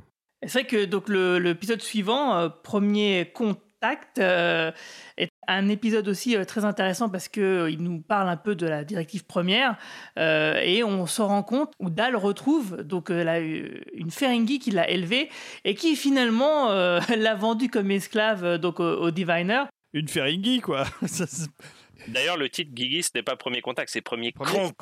contact. Contact. First contact. Parce qu'en anglais, il y a le compte. con de l'arnaque. Donc on se retrouve euh, une fois encore dans une histoire très Star Trek puisque donc la Ferengi euh, va manipuler Dal afin de récupérer des pierres euh, luminescentes sur une planète, euh, mais ces pierres elles sont nécessaires à la survie, euh, en tout cas à l'écosystème de la planète et de ses habitants. Et, euh, et puis bon bah voilà, on va se rendre Dal va enfin se rendre compte que euh, bah, c'est elle qui l'avait vendu comme esclave. Et, euh, et on se retrouve donc vraiment dans une histoire un peu à la Star Trek et qui en plus euh, fait avancer l'histoire puisque la Ferengi va vendre euh, la position du protostar au Diviner et ce qui va donc du coup avoir des conséquences euh, dans les épisodes qui suivent. Et juste un dernier mot, j'ai trouvé qu'ils ont réussi un truc assez fort, c'est qu'ils ont réussi à re-rendre les Ferengi flippants, ce qui n'avait jamais vraiment été le cas, parce que euh, dans la série Next Generation, ils étaient plus ridicules que flippants. Dans Deep Space Nine, ils avaient plutôt tourné la, carte de l'humour pour les Ferengi, et ça faisait finalement, ils ont réussi un peu à, mêler les deux, et à réussir à faire un vrai méchant Ferengi en fait. Dans, le- dans le Wordex, alors c'est pris avec humour, mais ils, ils sont quand même. euh, c'est quand même pas des, des gentils dans la saison 2. Ouais, mais ils font pas peur. C'est pas pareil. Ouais, parce que c'est la série est plus. Celle-ci, tu t'as pas envie, euh, t'as pas envie de l'avoir chez toi, quoi. Et ça nous amène donc au meilleur épisode euh, pour l'instant, euh, qui s'appelle Time Amok, ou Le Temps Assassin en français, euh, qui est clairement un épisode purement de SF, puisque chacun des personnages va se retrouver sur une ligne temporelle différente. C'est-à-dire que pour, euh, pour euh, chaque euh, personnage, le vaisseau a l'air d'être vide, mais en fait, le temps s'écoule différemment. C'est pour ça qu'il a l'impression d'être euh, seul. Et pour certains personnages, le temps va très vite, et pour certains autres, il va très lentement. Et du coup, ils vont devoir malgré tout travailler ensemble afin de réparer le vaisseau avant qu'il n'explose. Et donc, du coup, on est vraiment dans un épisode purement Star Trekien avec un thème de SF vraiment très très réussi. Mais comme d'habitude euh, avec Star Trek, euh, quelle que soit la série, quel que soit le film, euh, dès qu'on part dans des histoires de temporelles, des épisodes, surtout les stand-alone, je parle pas de thème général de, l'histoire comme pour Picard saison 2 où c'est une grosse histoire euh, de voyage dans le temps, mais euh, quand il y a un épisode euh, unique autour d'un paradoxe temporel ou d'un problème temporel, c'est en général super bien. Les, les plus grands épisodes de Next G, Yesterday Enterprise, Cause and Effect. Et c'est toujours des, des épisodes fabuleux. Donc, euh, donc voilà, encore une fois, c'est pour Prodigy, c'est la même chose. L'épisode autour d'un problème temporel est super réussi. Mais, mais tu vois, David, ce qui est curieux, c'est que sur les séries live, t'as l'impression qu'ils ont, ils arrivent pas justement à être original sur les vieux thèmes de la, de la série. Du coup, t'as toujours l'impression qu'ils sont dans la redite. Alors, ils vont nous refaire du euh, l'univers alternatif, euh, comment il s'appelle, le- le- l'univers miroir. Ils vont te refaire avec Picard, quasi, Picard saison 2, quasiment un remake de Star Trek 4. Ah bah, c'est Euh, pas vois, quasiment, hein, c'est un hein. C'est un remake. hein. Et tu vois, c'est ça que- qui est un peu incompréhensible. Et on en revient à ce qu'on disait au tout début du podcast, c'est que il y a beaucoup plus d'originalité dans euh, dans les séries animées que euh, dans les séries live. Parce que Time Amok, honnêtement, avec l'équipage de Discovery ou, ou même l'équipage de Picard, ça aurait été largement le meilleur. À mon, à mon avis, ça aurait été le meilleur épisode de la série. Si Ah, tu mais attention, c'est parce que tu oublies un truc, Romain. tu oublies que pour les séries, euh, les nouvelles séries live, à part pour Strange New World, et je pense qu'on va avoir de bonnes surprises à ce niveau-là, il y a un fil, euh, il y a une Épisodique. histoire. Euh, il y a- voilà, il y a un fil rouge continu, feuilletonnant. euh, feuillete- c'est c'est feuilletonnant. Mais là aussi, il y a un fil rouge. Bah ouais, ce que j'allais dire. Ouais, mais vachement moins tenu. Et ça permet de faire des épisodes standalone avec des histoires indépendantes euh, qui, qui sont les, les, me- généralement les meilleurs scénarios dans, dans toutes les séries ever. Quand tu es trop dans. Bah, je me souviens par exemple très bien de X-Files. Euh, X-Files, dès que c'était le complot et que c'était le fil rouge, c'était super chiant. Non, dès qu'il y avait je des épisodes. laisser dire si, ça, si, non, si, non. si, Oh, je le dis. Et, et dès qu'il y a Non, des épisodes standalone avec des Bon, monstres, bah, c'est génial. bye bye, je savais que j'allais vous choquer. En tout cas, euh, cet épisode. Moi, je euh, suis trop d'accord, David. Je suis, je suis d'accord que meilleur épisode de la saison. Euh, J'adore de toute façon les voyages dans le temps aussi. Ouais, il est bien. euh, Non, mais il est bien. Là, c'est super, super bien utilisé, quoi, dans la façon dont ils sont séparés, ce que ça implique pour chacun d'eux. Euh, l'hi- L'histoire au début, l'idée, c'est de, c'est de forcer le travail d'équipe. Ils ont, ils- ils font un travail d'équipe qui foire et derrière, ils se retrouvent à devoir travailler séparément, mais en équipe quand même. C'est, ouais, en fait, d'un point de vue de ce que ça, ce que ça porte comme message pour un public jeune en plus, hyper bien. Et dans l'exécution, euh, c'est assez incroyable. Et puis ça met en, avant le personnage de Rocktack. Euh, c'est pas pour rien que c'est le meilleur épisode, que je trouve incroyable dans cet épisode et dans ce que ça implique pour le personnage. Il y a aussi un payoff sur le fait que Dreadnought c'est un être artificiel, c'est qu'il se réplique. Il est capable de se répliquer dans un autre vaisseau. Euh, là, il hack le vaisseau et il se réplique dedans. Donc ça, voilà, il y a, des- il y a de l'inventivité, il y a beaucoup de choses dans cet épisode. Franchement, Moi, je suis euh, persuadé que Time Amok, avec le casting de TNG ou le casting de Deep Space Nine ou le casting de Voyager, Ouais, ça aurait ça été épisode. considéré comme un des meilleurs épisodes les ouais. meilleurs épisodes de la série. Tu vois ce que je veux dire? De Star Trek, Mais de la, de de, la de- franchise. de ouais. ces séries-là, exactement. Je suis absolument persuadé. Parce que c'est vraiment un bon, bon scénario. Mais en plus de ça, euh, pour Octac, euh, effectivement, ça amène quelque chose de particulier parce que, on le disait tout à l'heure, c'est une, petite fille, euh, elle elle sait pas exactement ce qu'elle veut, et puis là, elle va devoir se mettre justement à faire de la, je sais pas moi, de la mécanique quantique, enfin, à mettre les mains dans le cambouis et puis apprendre de nouvelles choses. Et on se rend compte à la fin de l'épisode qu'elle a passé énormément de temps Mhm. toute seule. Elle a beaucoup vieilli au final. ouais. Et on ne sait pas combien de temps. Et à un moment, il y a Gwen qui pose la question à l'hologramme Genoé et Genoé lui répond beaucoup trop longtemps. Donc on ne sait pas, mais on, sent que le personnage a grave mûri. Et d'ailleurs, c'est ce qu'on va voir tout de suite dans, le, le double épisode final, puisque effectivement, elle va mettre euh, justement à, contribution ces nouvelles connaissances acquises. Et parce que là, effectivement, donc on a donc le, le progéniteur de, Gwen qui leur donne un ultimatum. En gros, c'est vous ramenez, vous radinez avec le protostar, sinon je crame, je bute tous les gens qui sont sur, euh, sur Tars Lamora. Et donc, bien sûr, bah, l'équipage va se résoudre à y aller. Euh, non sans mettre un chouette petit uniforme de Starfleet de cadet, ça m'a fait plaisir, hein, ce, ce- petit truc-là, c'est un détail, mais ça fait plaisir. Et du coup, bon, bah, ils vont, il va y avoir euh, toute une sorte d'intrigue et de rebondissement où euh, donc l'équipage, le jeune équipage va mettre en, en place une stratégie pour feinter le, le diviner, mais ça va à moitié marcher, oui et non. Et, et finalement, au final, donc il y aura une confrontation entre Gwen et son géniteur où il lui apprend donc qu'il vient du futur. Euh, et qu'en fait son plan c'est de détruire la Fédération et Starfleet à l'aide du protostar. Bon, on ne sait pas exactement comment et pourquoi exactement, les détails ne sont pas donnés, parce que euh, suite au contact de son peuple avec la Fédération, donc à- suite au premier contact, euh, son peuple qui selon lui vivait euh, paisiblement et, et dans la prospérité, etc., bah, finalement a sombré dans la guerre civile. Et du coup, c'est euh, quasiment autodétruite. Et du coup, il était envoyé dans le passé pour empêcher ça, quoi. Et, euh, et du coup, en fait, il a déjà mis une sorte de mécanisme au sein du protostar qui fait que quand le protostar entrera en contact avec la Fédération, eh ben, ça devrait péter. Et ça, il donne cette information à Gwen, euh, qui bah, va l'oublier parce que le méchant est, est vaincu par Zéro, qui va lui montrer sa véritable apparence, qui va donc le rendre fou et catatonique. Et Gwen, bah, partiellement, parce qu'elle va voir le reflet de Zéro dans le com badge de Dal, euh, ce qui va, ne va pas la rendre catatonique, mais par contre qui va lui faire oublier tout ce qui s'est passé à ce moment-là. Et ce qui fait que, du coup, là, on se retrouve avec un gros cliffhanger, euh, c'est-à-dire que l'équipage et le protostar euh, filent vers la Fédération sans savoir qu'en fait, ils ne sont qu'une bombe ambulante pour les gens qui veulent rencontrer. Et on finit donc avec une scène presque post-générique, parce qu'à un moment donné, on a un écran noir, on croit que l'épisode est terminé, mais non. Euh, et c'est là où on se rend compte que la vraie Genoway, à bord d'un vaisseau de la Fédération, les a détectés et file à leur rencontre. Et là, du coup, on en attend des nouveaux épisodes. C'est ça. Qui arriveront quand, euh, Guillaume? Alors normalement, euh, je ne sais pas, je crois que c'est octobre. C'est, j'ai entendu dire quelque chose pour octobre. D'ailleurs, en octobre, il y a un jeu vidéo Star Trek Prodigy qui va sortir sur plusieurs consoles. Oui, donc euh, j'imagine que ça va sortir en même temps, quoi. Ah bah voilà, de quoi reparler euh, largement de Star Trek Prodigy, et c'est une bonne chose. Oui, parce qu'en fait là, les épisodes sont en train d'être doublés actuellement.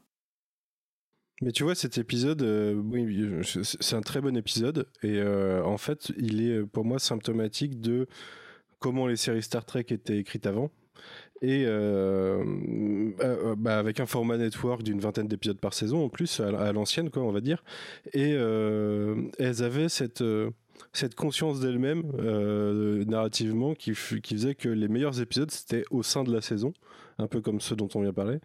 Et euh, les charnières, c'est des bons épisodes d'action et de storytelling. C'est super efficace. Les, les meilleures histoires thématiquement, elles sont en, en- cours de saison, mais les charnières sont hyper efficaces. Et je trouve que cet épisode, il est comme ça, quoi. L'action est super bien, il raconte des choses, euh, il fait évoluer ses personnages, il nous laisse sur un cliffhanger. Euh, ouais, on s'ennuie pas. Euh, c'est, serait clairement pas le meilleur épisode, mais il, fait son taf de, de milieu de saison en fait. Et euh, ouais, j'ai pas grand chose d'autre à dire sur cet épisode à part que je me demandais euh, comment ils allaient, enfin quel enjeu euh, dramatique ils allaient mettre pour les personnages par la suite, et du coup euh, ce qu'il advient de Gwen et ce que ça implique pour Zero aussi, bah voilà, on a des enjeux déjà qui sont posés, mais à côté de ça, ouais, j'ai- kiffé, j'ai kiffé vivre l'épisode. Pas de, de fulgurance comme, comme un peu plus tôt, mais, mais très bon quoi. En tout cas, il y a des sacrées scènes que je trouve épiques et qui sont rendues notamment épiques grâce à la musique. hein. Il, y a, il y a des moments où moi j'étais waouh, j'étais vraiment à fond, quoi.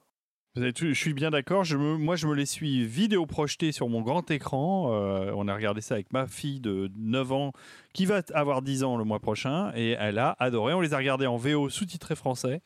Et, euh, et voilà, on a passé un bon moment, père euh, et fille. et c'est voilà, c'est une série que je recommande pour ceux qui veulent découvrir Star Trek. Pour ceux qui connaissent pas trop et qui se disent oh je sais pas les, les pyjamas euh, ça a l'air chiant et tout euh, Prodigy c'est comme tu l'as dit hein, très bien euh, euh, Guillaume euh, c'est une série éducative non seulement euh, euh, pour les jeunes, mais aussi pour les adultes qui veulent découvrir l'univers. Captain, incoming message. Bonjour, ici Romain Nigita, je ne peux pas être parmi vous, mais je vous envoie quand même ma petite capsule sur Prodigy depuis l'autre bout de la galaxie. Euh, bah écoutez, moi j'ai beaucoup aimé euh, cette première saison, ces dix premiers épisodes, vraiment une excellente surprise que cette série. Je trouve que la plus grande réussite de Star Trek Prodigy, c'est de s'adresser à tout le monde et de le faire bien. C'est-à-dire que ça s'adresse à la fois aux enfants et aux adultes, mais surtout ça s'adresse autant à ceux qui ne connaissent pas du tout l'univers Star Trek qu'à ceux qui le connaissent. Euh, parce qu'évidemment, à travers ces personnages qui ne connaissent pas l'univers Star Trek, euh, en tout cas au départ, qui ne connaissent pas Starfleet, euh, le quadrant alpha, etc., eh ben on découvre tout ça en même temps qu'eux, on découvre les règles de cet univers, on découvre euh, ses valeurs, on découvre son, vocabulaire. Donc pour les gens qui connaissent pas du tout, ou pour les enfants, c'est absolument formidable. Et pour nous, euh, qui connaissons très bien cet univers, eh ben ça permet de, bah, finalement de le redécouvrir avec euh, un, un, un œil neuf, de redécouvrir pourquoi on aime cet univers surtout. Et je trouve que justement il y a, un, enthousiasme dans cette série qui fait vraiment plaisir à voir. Voilà, ça, ça suffirait pas uniquement à faire une, série comme ça des, des, belles intentions, mais surtout, je trouve qu'il y a vraiment des excellents épisodes. Je pense notamment à, à Time Amok, euh, le septième épisode de, de la saison, qui pour moi est juste l'un des meilleurs épisodes de Star Trek, toutes séries confondues. Donc c'est l'épisode avec le paradoxe temporel où chacun des personnages est sur une ligne temporelle euh, différente et ils arrivent à travailler ensemble, ce qui est un peu aussi bah, l'une des valeurs fondamentales de, de Star Trek, c'est le travail en équipe et tout ça avec euh, une histoire de paradoxe temporel. C'est un classique de Star Trek, les problèmes de voyage dans le temps, et là ça fonctionne vraiment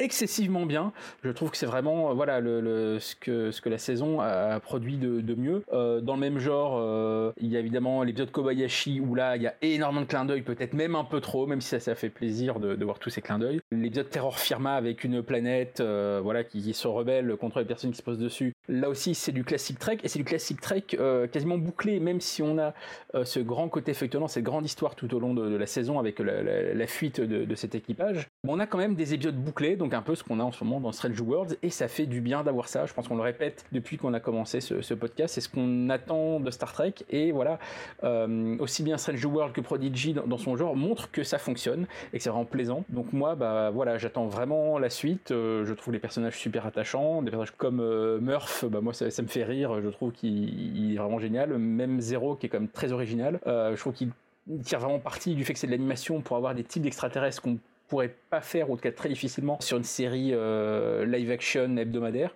Donc euh, voilà, Euh, Prodigy, à la base j'en attendais rien et maintenant j'en attends beaucoup de la suite. Euh, vraiment une très très belle surprise dans la franchise. Comme quoi il y a aussi des réussites dans cette ère de la franchise supervisée par, Kurtzman. C'est peut-être pas là où on s'y attendait, mais vraiment que ça soit finalement Prodigy ou, Lower Decks qui a mis un petit peu plus de temps à trouver son identité. Lower Decks, moi je me suis plus éclaté avec la saison 2 que la 1, mais ça y est, ça, ça, ça a trouvé sa voie. Donc je trouve vraiment que l'animation Star Trek, bah, finalement, ça fonctionne. Dans deux genres totalement différents, évidemment, euh, la comédie adulte de Lower Decks ou la série euh, tout public, euh, familiale, qui est Prodigy. Donc voilà, très bon bilan en ce qui me concerne sur ces premiers épisodes. À bientôt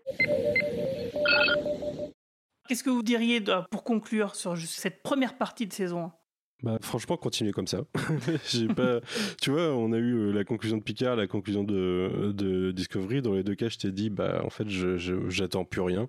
C'est, c'est, le constat, quoi. Euh, là, non, euh, j'att- je, je- et j'en attends pas plus. En fait, j'attends qu'il il continue sur cette lancée où, de temps en temps, de toute façon, même sans qu'on s'attende à quoi que ce soit, il nous donne, il nous donne des, bons bonbons. Et ouais, ça sera ma conclusion. Continuez comme ça.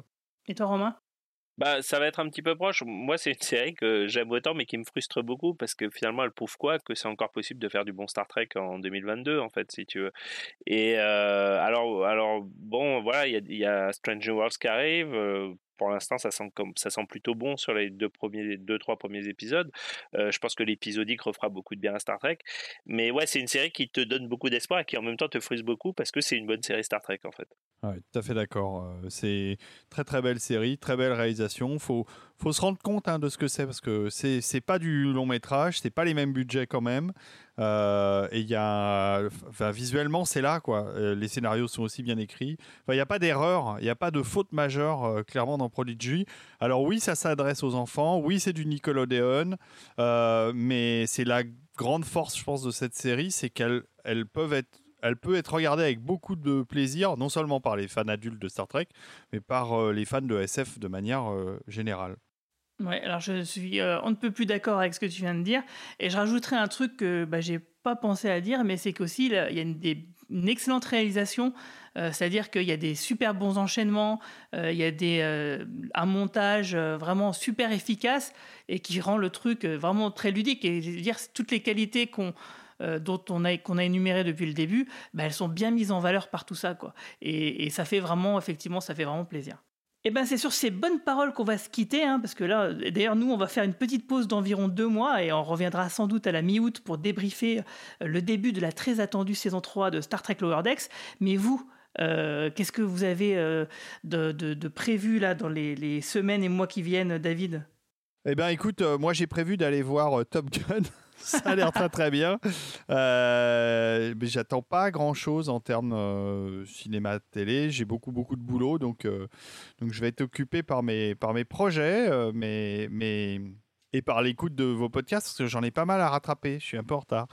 Et puis sinon voilà. Mais c'est vrai que je prends plus mon pied aujourd'hui en termes télé, en termes de- de- d'évasion, on va dire, avec la série, avec les séries, et dont Star Trek fait partie. Ah si, bah évidemment, j'attends début juin, euh, troisième saison de The Orville, dont je suis un immense fan. Voilà, donc Ah oui. euh, Top Gun d'un côté, The Orville de l'autre, c'est mon programme euh, des mois prochains. Bah, The Orville, de toute façon, on y reviendra, on fera forcément un podcast dessus. Et d'ailleurs, euh, il y aura un article qui sera rédigé dans notre podcast de papier qu'on vous retrouverez pour ceux qui viendront à notre soirée du 10 septembre. J'y serai. Et tu seras, bien sûr, et on sera ravis de te, te rencontrer en chair et en os. Et, et toi, Romain? Euh, moi, euh, j'ai eu l'occasion de. Je participe de temps en temps, beaucoup trop rarement, à un blog ciné qui s'appelle Ciné Bloggywood, euh, qui est fait par plein de gens euh, très talentueux et très passionnés. Et j'ai eu l'occasion de mettre à jour mon, un article que j'avais rédigé il y a quelques temps sur les différentes versions du Parrain, euh, parce que Amazon met en ligne ce mois-ci la, la nouvelle version du Parrain 3 que Coppola a remonté il y a deux ans, en fait. Et ça m'a permis de revenir sur un article que j'avais pris beaucoup de plaisir à écrire, parce que on se plaint de George Lucas sur Star Wars, mais alors il faut savoir que Coppola n'a jamais, jamais eu de cesse de retoucher ses parrains, et en particulier le 1 et le 2. Donc je vous invite à aller sur de bonne façon d'ailleurs, hein, je tiens à le dire. hein. C'est- Oui. Il y a des versions qui sont très chouettes, en particulier la dernière version euh, chronologique qu'il avait fait pour HBO est vraiment vraiment chouette. Donc je vous invite à aller sur euh, lire cet article. Et toujours dans le thème du parrain, euh, ça- c'est une de mes obsessions régulières qui revient. Je suis en train de regarder sur Paramount Plus, la chaîne de Star Trek, je suis en train de regarder une série qui s'appelle The Offer, qui est une série euh, fortement romancée, hein, mais sur le making-of du, du, parrain, justement, du premier parrain. Euh, ça a été écrit par le, le producteur du, du premier parrain. Et voilà, t'as conscience en le voyant que c'est, euh, je te dis, archi, archi romancé, mais c'est plutôt très marrant à regarder. Et il y a quand même une espèce de... une analyse, on va dire, de, du Hollywood de ces années-là qui est pas désagréable à voir. Ok. Et toi, Manu? Bah écoute, euh, les classiques, euh, là il y a du YMCU qui vient de sortir avec la fin de Moon Knight, la semaine prochaine il y a... Vous êtes trop Euh, salé. Vous êtes beaucoup trop salé. non, non, on est bien. La semaine prochaine il y a Doctor Strange 2 euh, Ah, qui sort aussi, il y a du Tales from the Sewer assez régulièrement, et puis euh, plein d'autres choses, on prépare un, un truc sur Robert Eggers avec euh, Quentin, ça sortira bientôt aussi. Ah, cool. Et euh, au fait, euh, bah, très bien, au fait, le dernier podcast sur Stargate, euh, sur la politique dans Stargate, j'ai bien aimé. Il y a des bonnes choses à dire. Donc, euh, bah, on se retrouvera donc euh, tous très bientôt, et puis notamment avec un podcast sur le film Star Trek Génération. Bah, D'ici là, on vous souhaite quand même un très bon été, longue vie et prospérité. Merci beaucoup. Ciao tout le monde. À bientôt.